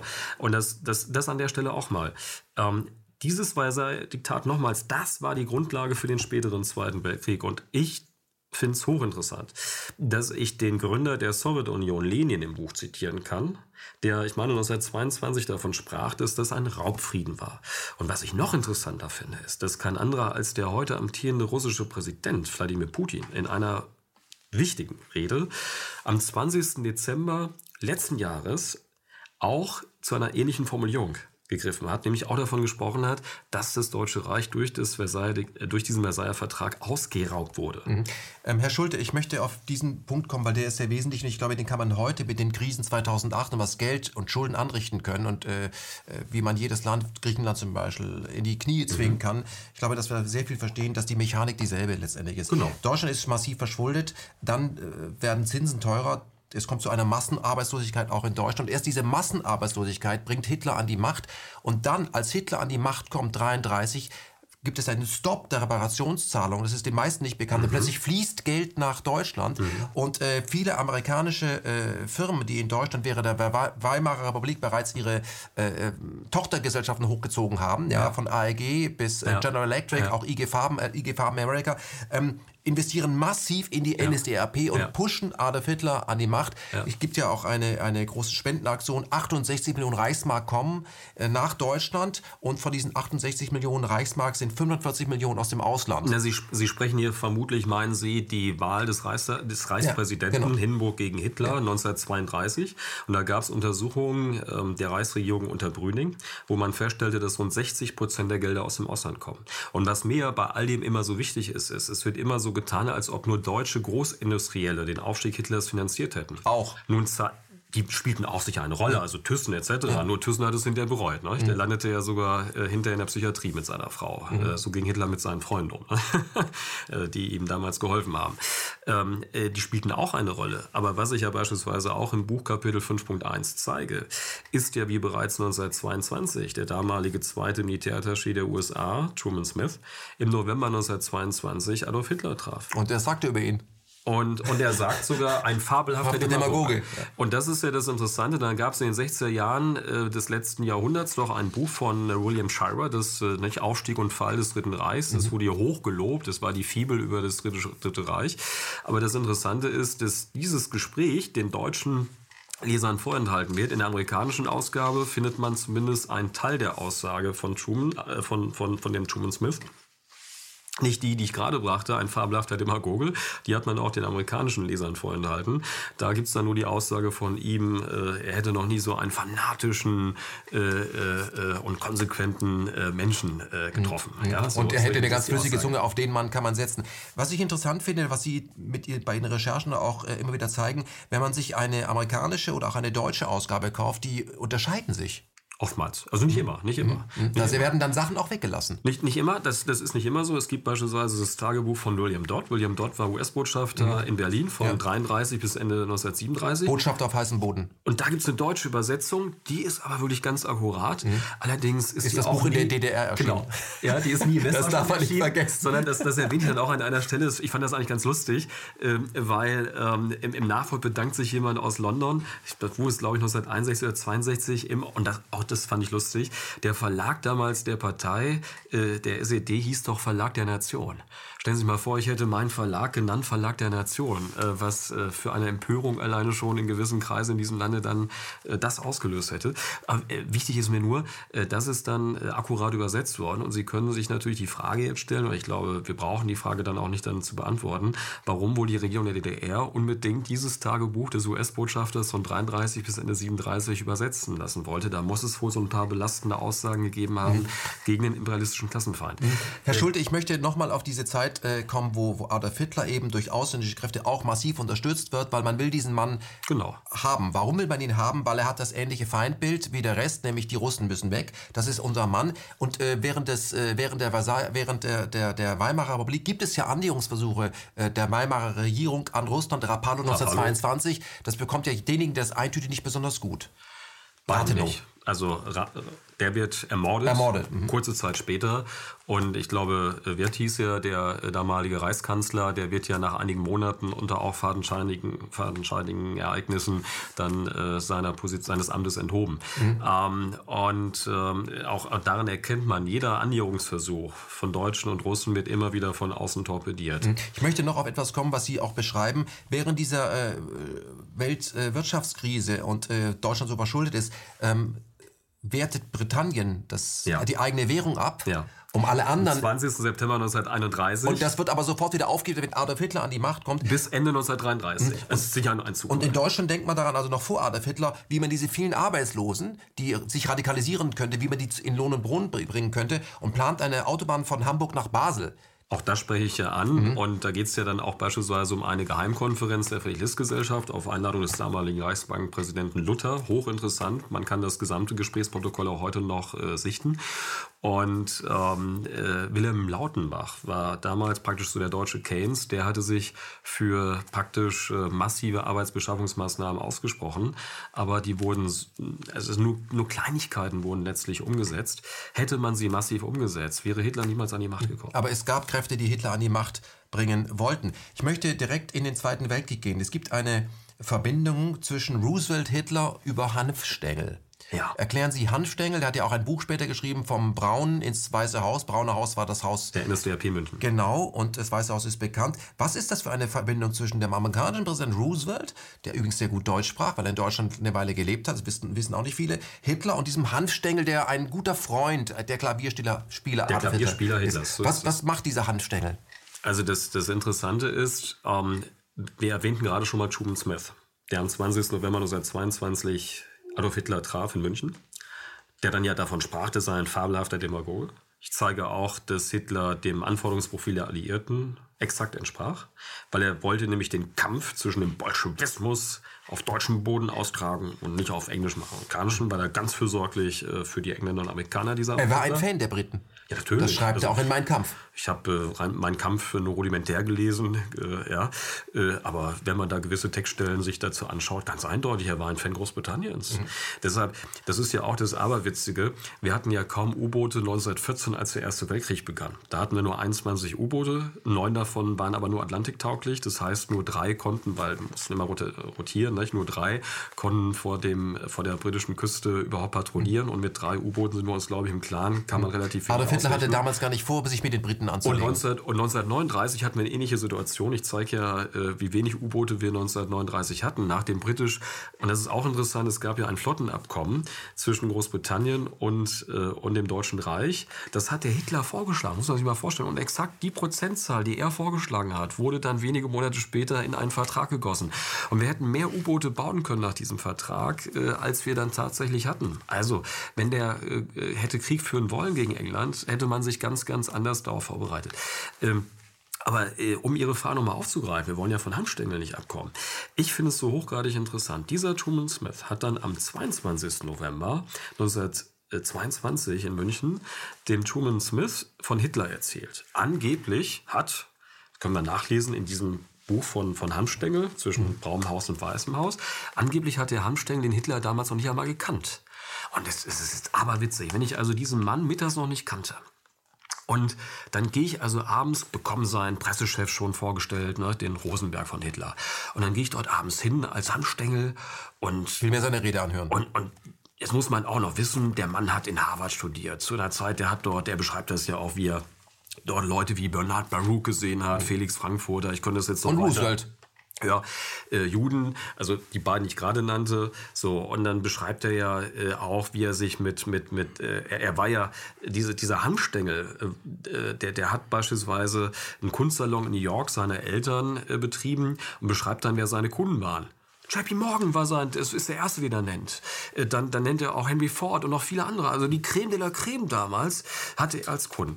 Dann hat er aber auch, als er in Harvard war, sehr, sehr schnell äh, Freundschaft geschlossen mit dem damals ältesten Sohn des damaligen US-Präsidenten Roosevelt. Das war aber der Theodore Roosevelt. Ne? So. Äh, wurde da auch ins Weiße Haus eingeladen. Dann hat er seine Freundschaft zu Franklin Delano Roosevelt, der ja dann von 33 bis 45 Präsident war, die hat er vertieft, weil er ausgerechnet da immer mittags äh, dinieren ging, wo auch und auch äh, am äh, Steinway-Flügel spiel, Klavier spielte, wo der Franklin Delano Roosevelt war. So, und ausgerechnet dieser Mann, der hat ja dann auch dem, diesem äh, zweiten Militärattaché Truman Smith 1922 das Entree verschafft in München. Und dieser Mann kannte aber an diesem 22. November 22, als er von diesem Truman Smith gebeten wurde, doch mal mit Hitler, äh, also sich Hitler anzuschauen, kannte Hitler angeblich nicht so. Dann geht er dorthin, hört die Rede an, Und wird dann, dann- natürlich Hitler vorgestellt und dann sagt dieser Mann, der dann aber berichtet, wie damals schon ja, Juden haben hier keinen Zutritt, wie der Hitler damals schon antisemitische äh, Hetzreden hielt und sagt dann danach, Ah, Hitler, also mit 95 Prozent ihrer Aussagen bin ich einverstanden. Und dann soll der Hitler noch so, so viel sagen gesagt haben, ach, wir haben Stängel, um die restlichen 5 Prozent, da werden wir uns auch noch kümmern können, erfolgreich. So. Ähm, und dann, und das wird ja, das wird ja richtig abstrus, ne? Dieser Mann, der Hitler in diesem November, an diesem Novembertag mittags noch gar nicht kannte, schafft es dann, in nicht ganz einem Jahr ein so inniges, freundschaftliches Verhältnis zu Hitler aufzubauen, dass nachdem der Hitler doch im November 1923 so einen Putschversuch unternahm, der dann scheiterte, Ja. da hat der Hitler wo? In der Nacht vom 8. auf den 9. November 1923, kein Jahr später, Zuflucht gesucht. In, der Villa von Hans Tankstelle. Tankstelle. So. Das Ganze geht ja weiter. Wir können ja nicht alles ausbreiten. Aber ähm, äh, Was man sagen kann, äh, die amerikanische Regierung hatte einen direkten Mann Ja. an Hitlers Tisch. Ja, und es war ja auch nicht nur der, der Aber die Briten auch. Deutsch-Amerikaner, Die Briten weil auch, Stengel hatte ja auch amerikanische Wurzeln, ich gehe darauf ein. Im Übrigen hatte ja auch Hjalmar Schacht amerikanische Wurzeln. Und da wird es dann auch wieder hochinteressant, auch wenn wir jetzt springen wieder zu einem anderen wichtigen Ereignis. Aber da kommt Montague Norman wieder ins Spiel, dieser Währungsdiktator Europas, also der Chef der Bank of England. Der kam dann am äh, 5. Januar 1939 nach Berlin. Angeblich gab es dafür nur einen Grund, nämlich die Taufe des Enkelkinds von Hjalmar Schacht, der ja damals noch Reichsbankpräsident war. Und das Interessante ist, dass zwei Tage später Das ist jetzt reiner Zufall. Ne? Zwei Tage später gab es dann eine geheime Mitteilung der Reichsbank an den damaligen Reichskanzler Hitler. Und da wurde davon gesprochen, dass praktisch die Staatsfinanzen des Deutschen Reichs völlig zerrüttet werden.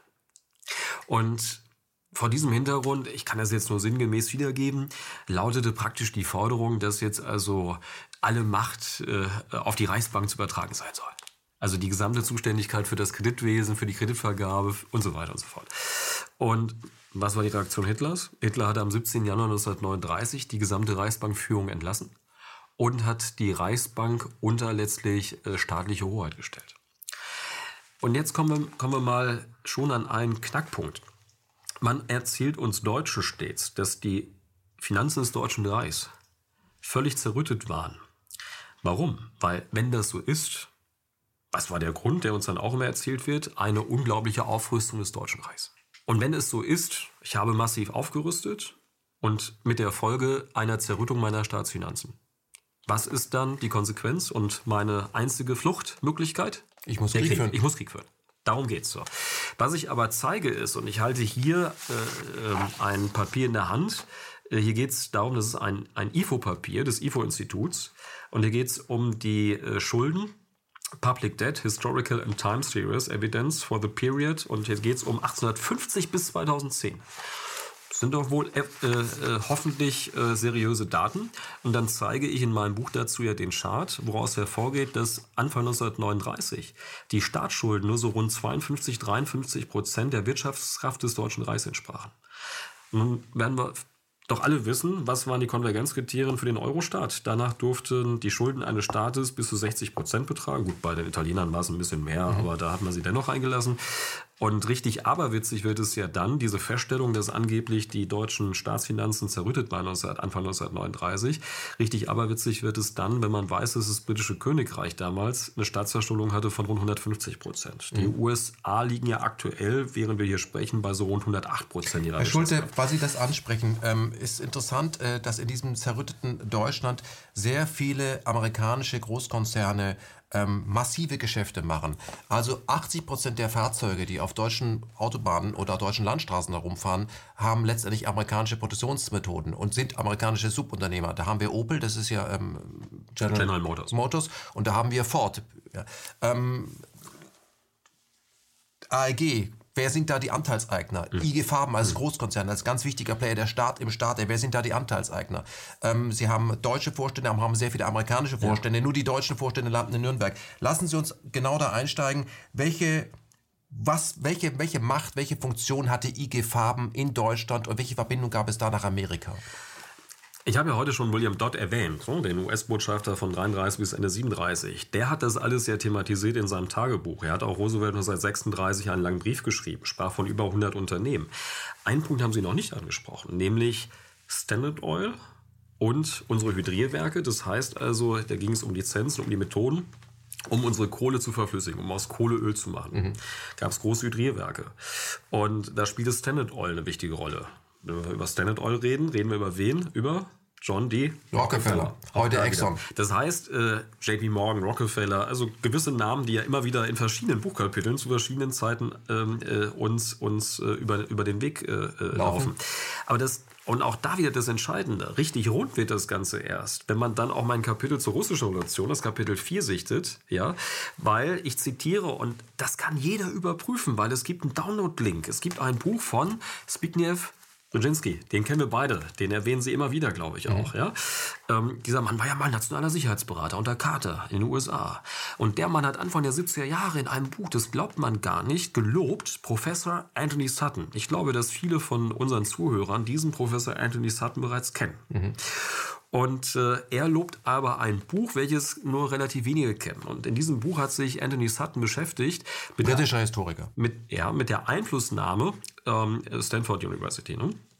Uh, Andy Sutton. Um, und der hat sich beschäftigt mit der Einflussnahme von westlicher Technologie beim Wiederaufbau der Sowjetunion. Und dann wird es nämlich richtig rund, wenn wir sehen, er kommt zu dem Ergebnis, dass 95 Prozent der äh, Branchen in der UdSSR nur dank westlichen Technologietransfers aufgebaut werden konnten. Ich zeige ja auch, wie beispielsweise also die Gorki-Werke sind fort. Als Beispiel, 1929 gab es da noch eine Vereinbarung. Das ist so interessant. Ne? Also Ford hat mit denen eine, eine Fabrik äh, äh, vereinbart äh, zu bauen, die ja hinterher letztlich die ähm, äh, LKWs der Roten Armee produzierten. Das Interessante für die Wehrmacht war ja, die, die man erbeutet hatte, die konnten ja dann gewartet werden von den Ford-Werken in, in, in Köln. Also was Sie hier beschreiben, ist, die großen amerikanischen Banken was investieren auf beiden Seiten. Auf beiden Seiten. Mhm. Auf beiden Seiten. Das ist aber, und das ist ja auch wieder etwas, was nicht nur damals so geschehen ist, das geschieht heute genauso.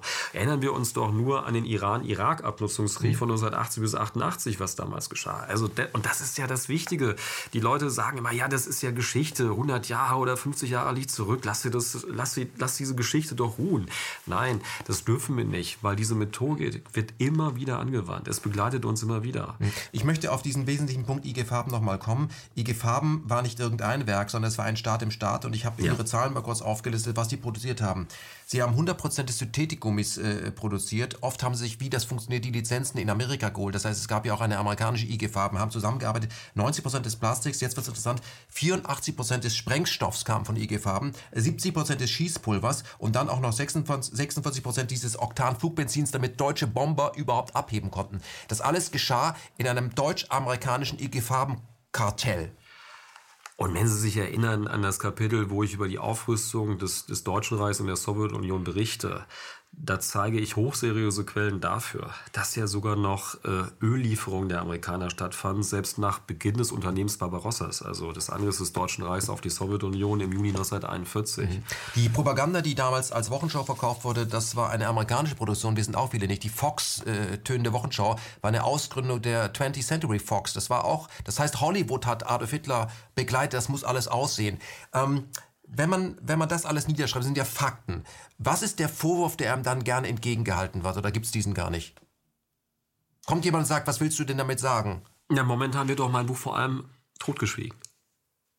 Fällt Ihnen das nicht auf? Also es war mir auch vorher schon klar. Es wird alles mhm. unternommen, damit mein Buch totgeschwiegen wird. Aber das, was wir hier gerade besprechen, das stimmt ja. Das sind ja Fakten. Und selbst, und selbst vermeintlich alternative Medien, wie mhm. Political Incorrect, die angeblich so unabhängig sind und viele andere, die haben mich bei meinem Buch Kontrollverlust massiv unterstützt.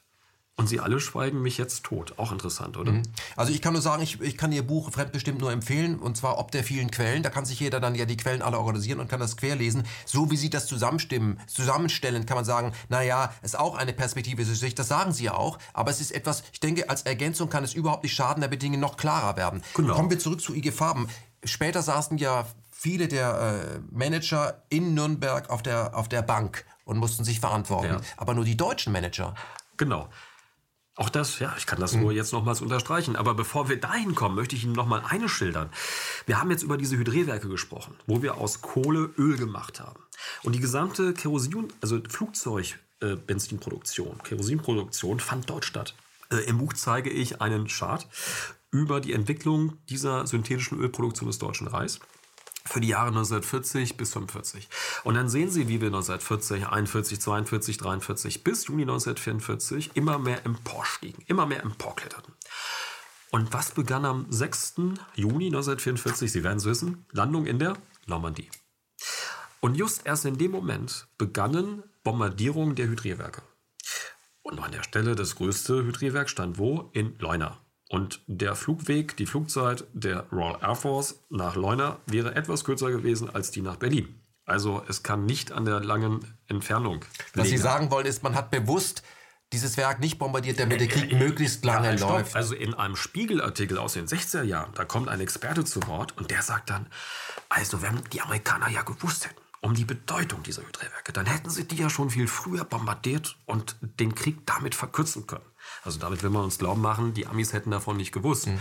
Wenn Sie die Tagebücher von, von William Dodd, dem US-Botschafter, lesen, wenn Sie, wenn Sie auch wissen, äh, wer die Freigabe gemacht hat für Patentweitergaben mhm. äh, von Standard Oil, das, das lief ja Man musste den Amerikanern nichts erklären lassen, aber sie waren ja Mitbesitzer. Na, natürlich nicht. Ich habe diesen Chart ja auch aus mhm. einem äh, ganz, ganz dicken Buch, 600 Seiten stark, über den damaligen Chef der US Air Force. Natürlich wussten die Amerikaner um die Achillesferse des Deutschen Reichs. Und die mhm. Folge war ja, dass wir binnen weniger Wochen bereits in der Luftwaffe äh, einen absoluten Treibstoffmangel hatten. Und, und das ist das, was ich den Menschen vor Augen führen möchte. Ich, ich bin ja der Meinung, wir brauchen so eine, so eine Aufklärung 2.0. Und was war der Leitspruch der Aufklärung? Habe mutig deines eigenen Verstand zu bedienen. Mhm. Man kann ja, wie Sie das Würden Sie sagen, wir werden immer alle gegeneinander ausgespielt? Ja, ja. Ich bin davon fest überzeugt, dass vor allem immer eines in den letzten 120 Jahren feststellbar ist, dass immer deutsche und russische Interessen gegeneinander ausgespielt wurden. Und ich möchte ja nicht, dass wir uns jetzt Putin an den Hals werfen, weil der muss natürlich auch erstmal seine Interessen vertreten. Aber ich möchte dafür plädieren, dass wir in Eurasien alles daran setzen, dass wir uns auf unsere gemeinsamen Interessen fokussieren.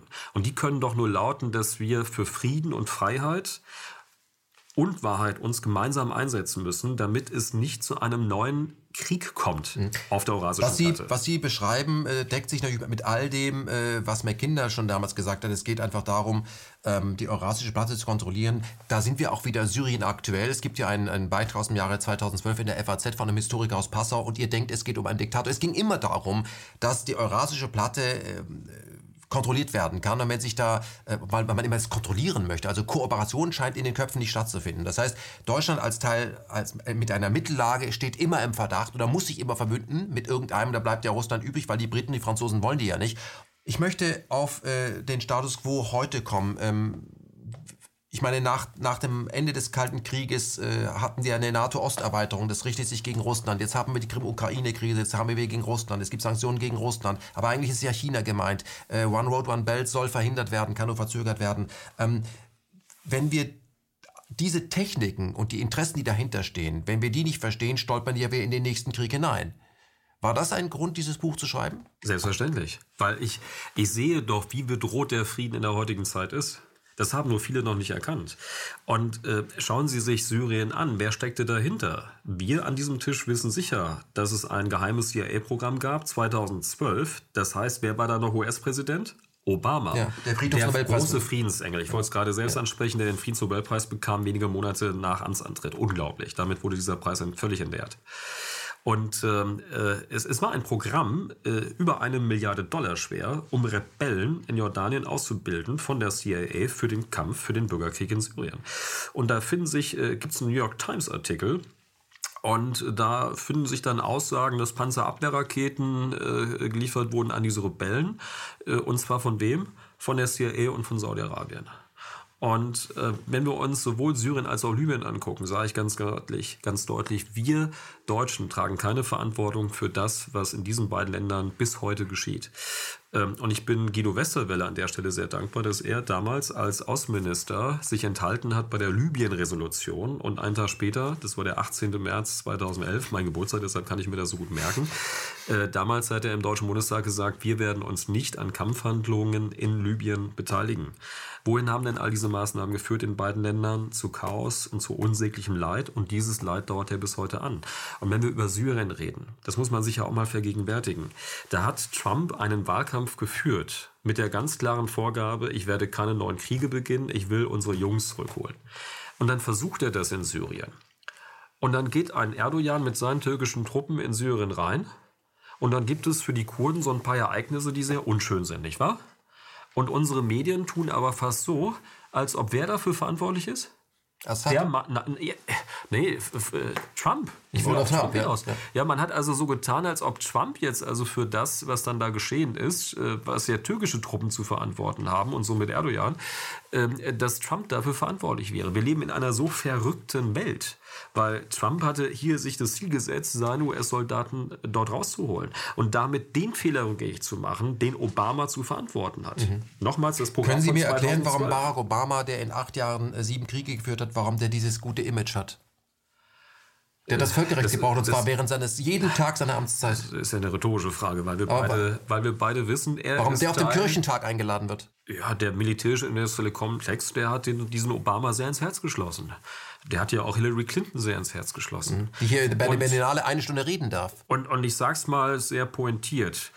Mit diesem Buch kann weder ein Putin Problem haben, noch ein Donald Trump ein Problem haben. Ja, äh, deren Feinde, ich sag's mal so, äh, ich begreife das so, äh, äh, sind auch eben letztlich meine Feinde. Weil ich möchte mit diesem Buch auch dazu beitragen, dass man das Wirken von Donald Trump und von Wladimir Putin besser verstehen kann. Das heißt ja nicht, dass ich mit allem einverstanden bin, was die von sich geben. Sie werden auch nicht mit allem einverstanden sein, was ich da an Schlussfolgerungen ziehe. Wichtig ist ja vor allem, äh, dass wir diese ganzen Quellen nochmal ins Bewusstsein rücken, dass wir viele Aspekte beleuchten. Dass wir ein Muster erkennen. Und dass die Menschen sich selbst Gedanken machen, weil nochmals habe mutig deines eigenen Verstands zu bedienen. Mhm.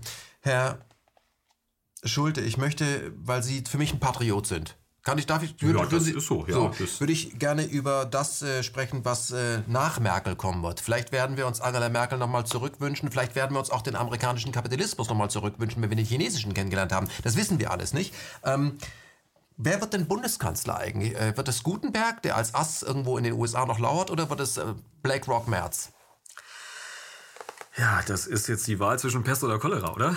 Ich ähm, weiß es nicht. Ich, ähm, ich, ich halte von beiden sehr, sehr wenig. Also die äh, Kandidaten, die wir haben, Spahn, Laschet, wen, wen hätten Sie denn gern? Das, das sind jetzt ja alles äh, CDU-Politiker. Ja. Röttgen Wiss, oder... Wissen Sie, ich Habeck? Plädiere, ich, ich plädiere für eines. Ich Hätten glaube, Sie gern dass Habeck? Weder, ich, ich glaube, äh, garantiert nicht. Ich glaube, dass weder Personen die Lösung sind, noch Parteien die Lösung sind, sondern ich glaube, dass wir von der Fremdbestimmung wegkommen zur Selbstbestimmung nur, wenn wir uns kümmern um die politische Bildung dieses Landes oder überhaupt auch der Völker Europas, dass wir wirklich eine Aufklärung 2.0 machen, dass wir alles daran setzen, dass es wieder eine politische Streitkultur gibt. Dass äh, ich behaupte mal, sie würden sich eher im, im eher linken Lager äh, äh, äh, verorten. Ich Nein. Gar nicht? Ich bin in keinem Lager mehr das kann ich auch sehr gut verstehen. Ich hätte früher auch gesagt, ich würde mich eher so im, ich mit Lagern generell Probleme. Im, im, im konservativen, bürgerlich-freiheitlichen mhm. Lager verorten. Das ist ja heute schon rechts. Und wenn man heute schon sagt, ich würde mich rechts verorten, oh mein Gott, das ist ja schon ganz, ganz schlimm. Das ist ja schon fast eine teuflische Angelegenheit. So. Und ich, ich möchte auch von diesem Lagerdenken weg. Nämlich damit wir um unsere Selbstbestimmung kämpfen können und damit wir beispielsweise auch eines erkennen. Ich sehe bei ganz vielen Linken, die erkennen gar nicht, äh, dass sie in Wirklichkeit momentan alles tun im Interesse der großen Konzerne, supranationaler Institutionen und supranationaler Konzerne. Indem sie den Nationalstaat aushöhlen? Als, als, als, als ein Beispiel aber mhm. nur. Ich finde es so interessant, wissen Sie, wir dürfen doch nicht den normalen Unternehmer, der erfolgreich ist, der, der vielleicht durch eine eigene Idee oder selbst auch wenn er ein Familienunternehmen über zwei, drei Generationen vorträgt, aber wenn, wenn ein normaler Unternehmer in einer Stadt eine erfolgreiches Unternehmen betreibt, dann trägt er Verantwortung für seine Belegschaft und auch für seine Stadt. Und ich kenne viele Unternehmer, die dieser Verantwortung auch wirklich äh, sich stellen und gerecht werden wollen. Das sind doch nicht unsere Feindbilder. Wenn wir die nämlich an die Wand stellen, wie das jetzt einige nicht alle Linke, das sind ja immer nur auch Einzelspinner, einige Spinner mhm. sagen, dann haben wir alle hinterher verloren. Mhm. Und deshalb dieses Kapitel zur russischen Revolution, das war mir so wichtig, das ist das drittlängste Kapitel im Buch, damit wir wissen, wohin es führt, wenn die Spaltung einer Gesellschaft am Ende wirklich ähm, äh, zu, einem, zu einer völligen Auflösung äh, von Strukturen kommt. Herr Schulte, ich möchte, ich möchte kurz reingrätschen. Wir kommen zurück zu Deutschland jetzt, weil Sie gerade von russischer Revolution sprechen. Um zu wissen, was eine Revolution vorhat, äh, muss man eigentlich wissen, wer sie finanziert. Wer hat die genau. russische Revolution eigentlich finanziert? Woher kam das Geld für die russische Revolution? Wer hat Gorki Geld gegeben? Nochmals auch da wieder, wer waren die Nutznießer? Und das zeige ich ja oft. Dann sind wir bei Namen wie JP Morgan etc. Mhm. Ja? Und das ist ja etwas, wenn Sie den Spiegel lesen, Geschichtsspezialausgabe des Spiegels zur russischen Revolution finden Sie nichts von alledem. Hm. Wie konnte Trotzki, Trotzki, wie konnte Trotzki von New York mit, mit ich glaube, fast 300 anderen Revolutionären äh, nach Russland kommen, rechtzeitig zur Oktoberrevolution? Mhm. Äh, wie konnte er einen Pass haben, der ihm freies Geleit durch das britische Empire gegeben hat äh, und sogar noch auch einen Eintritt in das russische Zarenreich mhm. gegeben hatte? Warum äh, wurden nicht alle Staaten Banken verstaatlicht? Und so weiter. Die erste russische Außenhandelsbank. Ne? Und äh, das muss man einfach auf sich wirken lassen. Und, und, das, das, und, und der Schlusspunkt, äh, am Ende zitiere ich ja dann äh, den Präparator, ne? Giacomo äh, Präparator, äh, äh, das letztlich... Wer Hitler mächtig machte. Wer Hitler mächtig machte, hochinteressantes Buch, auch sehr empfehlenswert. Leider Gottes auch kaum noch zu erhalten und wenn dann nur für viel Geld. Ich glaube, ich habe über 100 Euro nur für dieses Buch bezahlen müssen. Dass das alles da mit dieser russischen Revolution sagt er ja, am Ende wurde praktisch so, eine, so ein Phantom, ähm, äh, ein, ein Phantomregime äh, in, der, in, in Russland verankert, nämlich die UdSSR, welches dann in Stellung gebracht wurde gegen das Deutsche Reich. Und dann hat man in den 30er Jahren mit Hitler eben auf der Gegenseite ein System aufgebaut und dann gab es einen Abnutzungskrieg, wie wir alle wissen. Ähm, und das ist ja auch das Hochinteressante. Nochmals, erst 1944 im Juni hat man diese Hydrierwerke bombardiert. Darüber hatten wir heute gesprochen. Warum 1944? Warum ging man 1944 da dann endlich über die Normandie auf den Kontinent, weil man wusste, also wenn wir da jetzt nicht reingehen, die Rote Armee wird jetzt schon zu stark, dann wird Stalin bald ganz Europa besetzen. Man ist doch gleichzeitig über Sizilien gegangen mit diesem L, die Ehrenwerte Gesellschaft, also die Zusammenarbeit zwischen CIA und Mafia, das ist nochmal ein anderes Kapitel. Ganz, ganz, also wir können noch stundenlang wahrscheinlich weiterreden. Aber äh, wissen Sie deshalb, Sie haben mich ja gefragt, wer wird neuer Bundeskanzler? Nochmals, ob das jetzt Merz wird oder Spahn oder Laschet oder... Das ist ein Unterschied. Äh, Weil Merz ist BlackRock. Ja, aber wissen Sie, äh, Spahn, ne, schauen Sie sich an, wie gut er mit der Pharmazie zusammengearbeitet hat, ja. Äh, machen wir uns nichts vor, die werden über kurz oder lang alle das richtige Lied trillern. Gut, dann lassen Sie uns einfach mal äh, eine Wette abgeben. Wer wird ne wetten? Wer, ich möchte von Ihnen wissen, äh, wer Bundeskanzler wird. Sagen Sie doch einfach, wer es wird. Ich sag, Merz wird Bundeskanzler. Na, wenn wir, wenn wir beispielsweise vorzeitige Neuwahlen bekommen, äh, kann es auch so sein, dass wir ein rot-rot ein rot-rot-grünes Bündnis bekommen. Ich lege mich da fest, also Merz wird Bundeskanzler. Was sagen Sie? Ich kann das nicht ausschließen. Mhm. Aber haben Sie, was sagen Sie? Oder wird es Gutenberg, mit dem im Moment keiner rechnet? Ja, aber äh, ich habe noch heute in der FAZ einen, oder nein, im Spiegel war es, einen sehr negativen Artikel über ihn gelesen. Da gibt es auch einige belastende Punkte. Ähm, ich muss Ihnen persönlich sagen, für mich bringt es nichts, weil nochmals, äh, ob ein Gutenberg oder, oder, oder ein Spahn oder ein Laschet oder eben der Friedrich Merz, einige spricht für Friedrich Merz, aber es wird sich momentan nichts ändern an dem Holzweg, auf dem sich dieses Land befindet. Mhm. Und ich, ich, das auch an der Stelle, mir ist es sehr wichtig, ich habe ja Brücken geschlagen, auch zum Hier und Jetzt. Im Kapitel 12 des Buchs rechne ich ja mit Angela Merkel ab und ich sehe, dass wir hier äh, in den letzten Jahren alles getan haben dafür, dass wir die Zukunftsfähigkeit unseres Landes untergraben. Mhm. Jetzt kommen wir noch zu einem ganz, ganz heißen Thema. Aktuell werden Ihrer Meinung nach Flüchtlinge als Waffe eingesetzt? Äh, die wurden schon seit jeher als Waffe eingesetzt. Und äh, das ist mir auch wichtig, wenn ich äh, beispielsweise bei der AfD auftrete und spreche, sage ich immer wieder, dass äh, ich bitte, dass wir ähm, Flüchtlinge nicht als Projektionsfläche ansehen für Ressentiments, weil für mich ein Großteil der Flüchtlinge eben letztlich auch was sind? Sie sind Opfer. Mhm. Sie sind Opfer all der geopolitischen äh, Ausrichtungen, die wir heute thematisiert haben. Wählen Sie die AfD? Ich habe sie gewählt mal. ich habe ja äh, im September 2017 hatte ich ja eine Wahlempfehlung für die AfD abgegeben. Ähm, aber nochmals, das ist für mich dann das kleinere Übel. Ich sage das ganz deutlich. Mhm. Es war die Wahl des kleineren Übels. Und ich glaube, wenn wir zur Selbstbestimmung kommen wollen und wirklich ähm, äh, auf den richtigen Pfad äh, äh gehen wollen und wenn wir die Spaltung unseres Landes überwinden wollen, dann müssen wir alles daran setzen, dass wir die Interessen der Bürger im Mittelpunkt stellen. Und das schaffen wir nur mit direkter Demokratie und mit einer gesunden Streitkultur. Das ist meine Auffassung. Glauben Sie, dass wenn die AfD in äh, Amt und Würden ist, dass das, was Sie hier fordern, von der AfD durchgesetzt wird oder ist die AfD nicht längst unterwandert? Ich, ich glaube, dass wir eine APO 2.0 brauchen, also eine außerparlamentarische Opposition. Opposition ähm, äh, und nur der Druck der Straße äh, helfen wird, weil ich glaube, das, was wir bei den Grünen gesehen haben an Anpassung äh, über äh, diese zwei, drei Jahrzehnte, äh, man muss ja wissen, die Grünen haben sich auch mal massiv für direkte Demokratie eingesetzt. Sie haben ja auch sehr basisdemokratische Strukturen damals vorgelegt. Sie waren auch mal raus für die NATO. Auch das. Und wir sehen, äh, was sie heute sind. Ich habe ja zitiert sogar als Kronzeugin die äh, Jutta Dittfurt. Wir beide kennen sie doch noch. Ne? Das war die grünen Vertreterin bei der letzten großen Elefantenrunde 1987, als äh, Helmut Kohl, Willy Brandt, Genscher dort saßen und Franz Strauß. Ähm, Jutta Dittfurt damals. Und sie beschreibt ja, wie sie gebeten wurde, von amerikanischen Thinktanks mal Studien über die Grünen zu machen. Sie hat es so abgelehnt. Das glaube ich der Jutta Dittfurt auch. Also wer diese Frau mal so ein bisschen analysiert, der glaubt es. Und sie macht ja darauf aufmerksam, wer aber äh, solche auf, wer solchen Aufforderungen nachgekommen ist und äh, wer dann welche Karrieren gemacht hat. Und wir erinnern uns auch nur an Joschka Fischer als Beispiel. Was mhm. ist aus diesem Mann geworden? Dieser Mann hat dafür gesorgt, dass es zum ersten Kampfeinsatz der Bundeswehr gekommen ist. Und zwar mit einer Lüge. Und zwar mit einer Auschwitz-Lüge. Mhm. Ne? Also damit, dass man in Jugoslawien behauptete, es gebe dort ein neues Auschwitz, ne? ein neues KZ. Und damit hat man damals dann Stimmung gemacht dafür. Mhm. Herr Schulte, Sie haben das Wort genannt. Ich hätte es jetzt mal weggelassen in diesem Gespräch, aber Auschwitz, ähm, alle wussten von Auschwitz, das geht aus Ihrem Buch auch hervor. Die Produktion von Zyklon B wurde ja von äh, IG Farben äh, zu 100 Prozent übernommen, hatte Gas für 200 Millionen Menschen produziert. Das muss sich mal äh, wirklich auf der kleinen Internet zergehen lassen. Und es kommt in Ihrem Buch auch zu einem, äh, zu einem Zitat, als einer der Agenten, also der, einer der Manager von Auschwitz äh, 45, also der IG Farbenmanager 45 verhört wurde, äh, hat, er, hat er gefragt, ob er davon wusste. Von, da sagt er, ich hatte es für mich behalten, ich habe es für mich behalten, es war zu schrecklich. Ist das auch eins dieser Tabuthemen, dass sehr, sehr viele Menschen auch in den Vereinigten Staaten wussten, was sich in Auschwitz abspielt, weil sie direkt beteiligt waren? Ja, ich spreche ja ein Papier an, das 18 Seiten umfasste und das äh, ja den Titel trägt äh, Ermordung äh, von Juden mit stillschweigender Duldung unserer Regierung. Und äh, äh, wir wissen ja, es gab ja auch Pläne für die Bombardierung äh, der Gleisanlagen nach Auschwitz.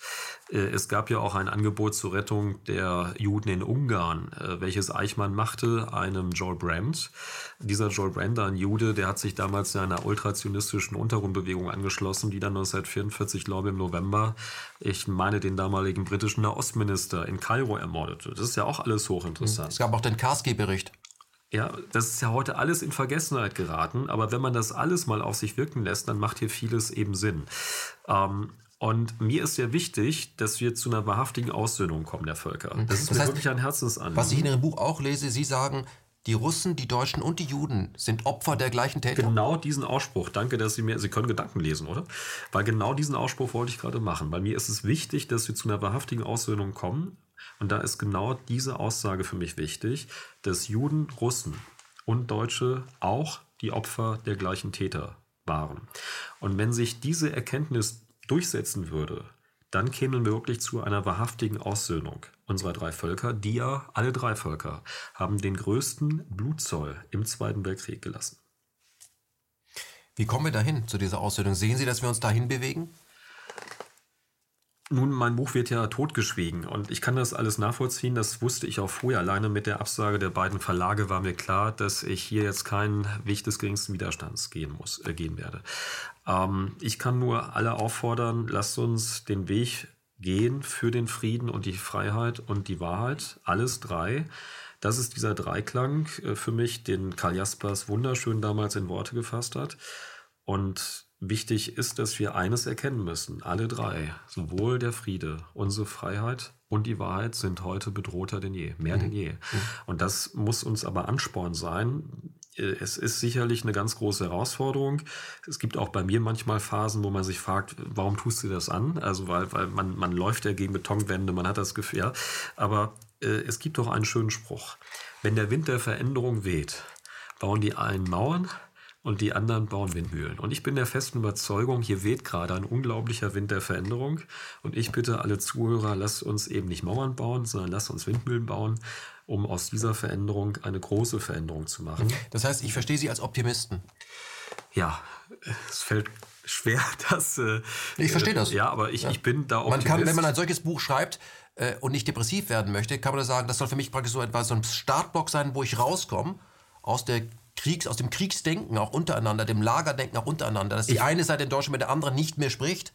Ich möchte ja Hoffnung machen und äh, ich habe ja dann auch im Schlusskapitel des Buchs ganz bewusst eines erzählt und das ist eine Geschichte, äh, die äh, die mir Hoffnung spendet. Nee, nicht die Geschichte. Wir wissen, dass ab September 1940 die schweren Angriffe der Luftwaffe auf London stattfanden. Und, äh, und das hochinteressante ist, es gab damals Meinungsumfragen, in Großbritannien ähm, seid ihr für einen totalen Bombenkrieg gegen deutsche Städte. Das Interessante ist es gerade in der Anfangsphase, äh, je näher man an London, nach London kam, in London war die, war die Ablehnung eines solchen totalen Bombenkrieg, Bombenkriegs größer als die Zustimmung.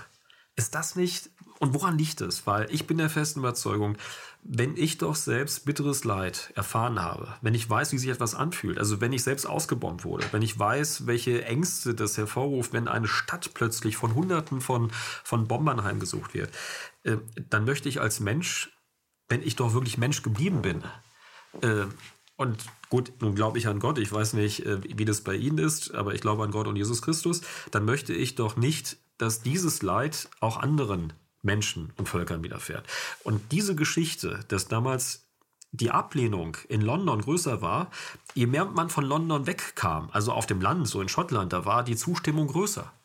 Aber je näher man nach London kam, desto geringer war die Zustimmung zu einem totalen Bombenkrieg gegen deutsche Städte. Und das macht mir Hoffnung. Und wir müssen das Menschliche und die Nächstenliebe nach meiner festen Überzeugung mehr wieder in den Fokus rücken.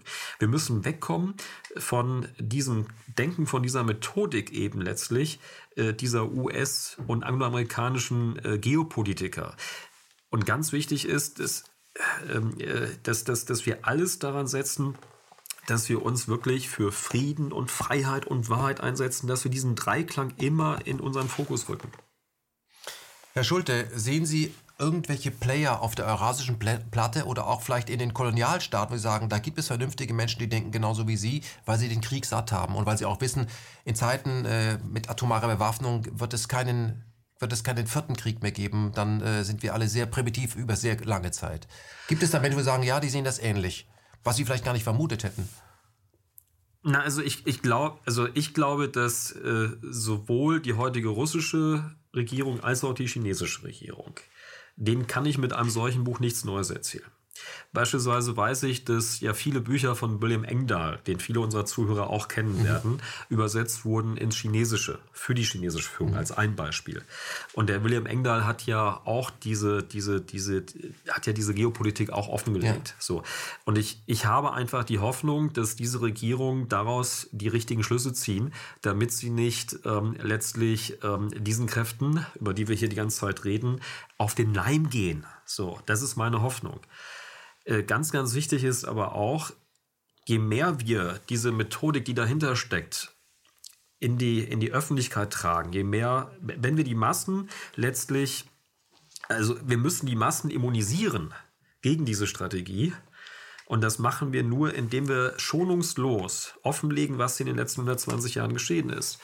Was wenn, halten Sie denn für eine praktische Methode? Wie können denn Bürger in kleinen Städten, in Dörfern, die ja auch schon zerrissen sind, da braucht man gar nicht über Geopolitik reden, reicht, wenn wir über Klima reden. Ja. Wie, also wenn wir eben nicht miteinander reden, wie können wir das überwinden, dass man innerhalb Deutschlands miteinander redet? Wir gar nicht von Ost und West reden, sondern innerhalb Deutschlands. Die Veränderung beginnt ja in jedem von uns. Und ich habe eine Situation gehabt, da trat ich bei der AfD auf und die Antifa demonstrierte gegen mich. Wir haben dann sieben, acht Leute reingelassen.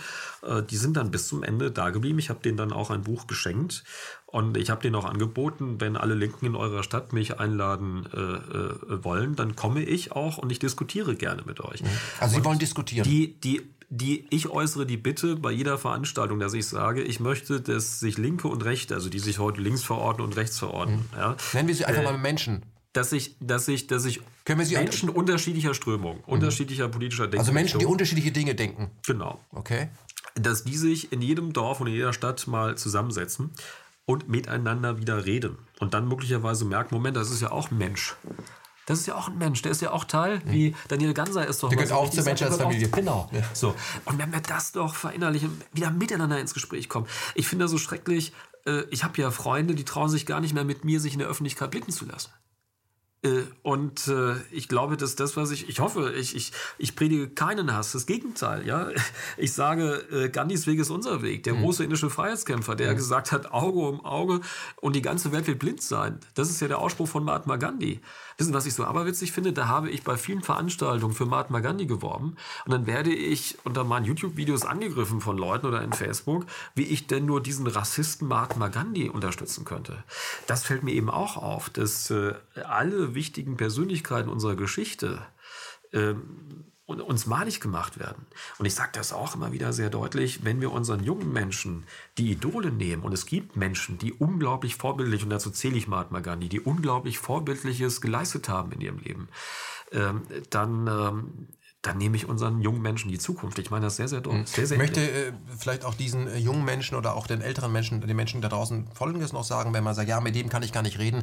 Diese, wie derjenige, mit dem du dich nicht reden kannst, weil der was anderes denkt, das spielt überhaupt keine Rolle, wenn du zu McDonalds gehst, da gehst du nämlich hin, wenn du an die Tankstelle gehst und im Supermarkt, um dir Klopapier zu kaufen, wegen äh, einem Virus, der gerade uns alle bedroht. Aber der so schlimm ist, dass die Fender 2020 trotzdem weiterläuft. Andere Geschichte. Ähm, Herr Schulte, ich möchte mich ganz herzlich für, bei Ihnen bedanken. Ich kann Ihr Buch äh, Fremdbestimmt 120 Jahre Lügen und Täuschung ähm, nur empfehlen, denn es ist überhaupt keine, keine geschichtsrevisionistisches Buch, sondern es geht darum, soll auch keiner reingewaschen werden, sondern die Frage Ganz ist wichtig. eben, was passierte, welche Muster laufen hier, äh, welche Art von Denken übernehme ich und werde ich dann wieder, wieder fit gemacht für den nächsten Krieg, weil ich doch wieder ein Feindbild habe. Es soll keine Revanche sein, auch keine Rache sein, sondern sich die Frage stellen, warum sollte ich mich auf ähnliche Spiele einlassen? Danach liest man auch Zeitungen anders. Was glauben Sie, ähm, ich weiß nicht, Sie haben ja 40.000 Bücher, glaube ich, schon verkauft. Wer, wer kauft diese Bücher? Was sind das junge Menschen? Kommen die auch auf Sie zu und sagen, hm, ich habe Sie ganz anders eingeschätzt und gehen in Diskussion mit denen? Passiert das? Ich, ich kann wirklich sagen, dass bei den Veranstaltungen auch sehr junge Menschen dabei sind. Ich war jetzt äh, noch in Stormarn bei Hamburg äh, eingeladen und da waren wirklich äh, auch sehr junge Menschen, also wirklich auch 18, 19, 20-Jährige dabei, was mich sehr, sehr erfreut hat. Und das sind keine Einzelfälle. Äh, ich kann wirklich sagen, es ist querbeet. Ne? Es ist, äh, ich, ich bekomme teilweise, äh, aber die dürfen das auch nie öffentlich sagen, von Geschichtslehrern, von, von einer ist Geschichtsprofessor, bekomme ich positive Zuschriften. Ich bekomme natürlich genauso auch von, von einfachen Menschen viele Zuschriften. Ne?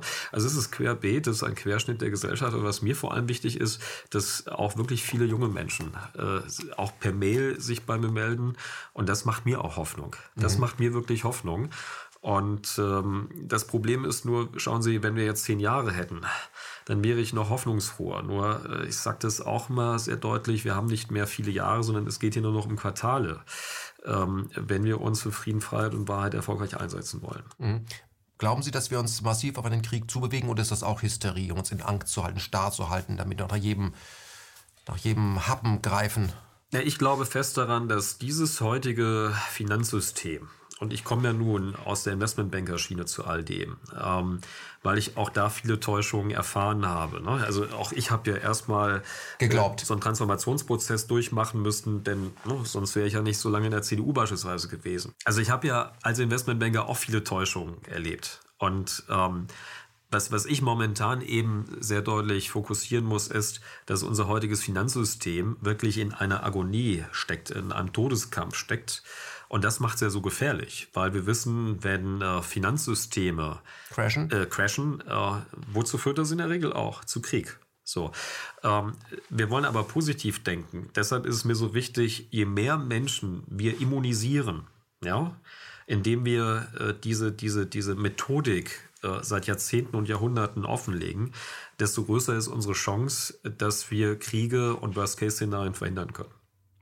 Wir haben über die Opfer des äh, Zweiten Weltkriegs gesprochen. Sie sagen, es waren äh, ja, Russen, Deutsche und Juden und dieselben Täter. Wer waren denn die Täter? Ich habe ja ganz bewusst mich da nicht mit Geheimbünden etc. Dann ist man ja ganz schnell wo in der Verschwörungstheoretiker-Ecke. Und ich möchte mich ja hier nur auf Fakten äh, stützen und das auf hochseriöse Quellen stützen. Aber es waren sehr, sehr kleine Kreise. Weil wenn man sich so einen Winston Churchill anschaut mit seiner Aussage am 13. Februar 1913, ja. der Krieg gegen Deutschland sei beschlossen, es sind ganz kleine Kreise. Auch wenn man sich beschäftigt, wie einflussreich Bernard Baruch war. Und äh, dieser Mann, äh, wissen Sie, dass ich ja auch so einen Alias-Namen habe, Silberjungen. Ne? Ähm, dieser Mann besaß beispielsweise Anfang 1933 neun Sechzehntel der gesamten oberirdischen Silbervorräte. Und dieser Bernard Baruch war der maßgebliche Ratgeber von Franklin Delano Roosevelt. Und als der dann Präsident war, 1933, gab es 1934 einen Silver Purchase Act. Und der führte dazu, dass dann Anfang der 40er Jahre die US-Regierung über drei Milliarden Unzen Silber besaß. Für diejenigen, die sich noch nie mit äh, Edelmetallen beschäftigt haben, ist es jetzt starker Tobak. Und das Interessante ist, dass ähm, äh, der Baruch, als er damals äh, davon sprach, dass er das, diese, diese Silbervorräte massiv aufgekauft hätte, da konnte er das machen zu Tiefpreisen von 25 Cent. Und dieses Silver Purchase, dieser, dieses, dieses Gesetz für die Silberankäufe der US-Regierung sah vor, dass man bis einem Dollar 29 alles Silber aufkaufen würde. Das heißt, dieser Mann hat wohl alles richtig gemacht, oder? Hm? So, und das Interessante ist aber auch, wenn Sie sich damit beschäftigen, dass China damals einen Silberstandard hatte. Und dadurch, dass die USA äh, praktisch dann beschlossen hatten, bis 1,29 Dollar kaufen wir Silber an, gab es einen massiven Abfluss von Silber in die USA. Mit welcher Folge? Es gab Geldknappheit in China, es gab eine Wirtschaftskrise in China und wir wissen eben, dass damit auch die Grundlage gelegt wurde für Instabilität und für all das, was dann unter Mao in China stattfinden konnte.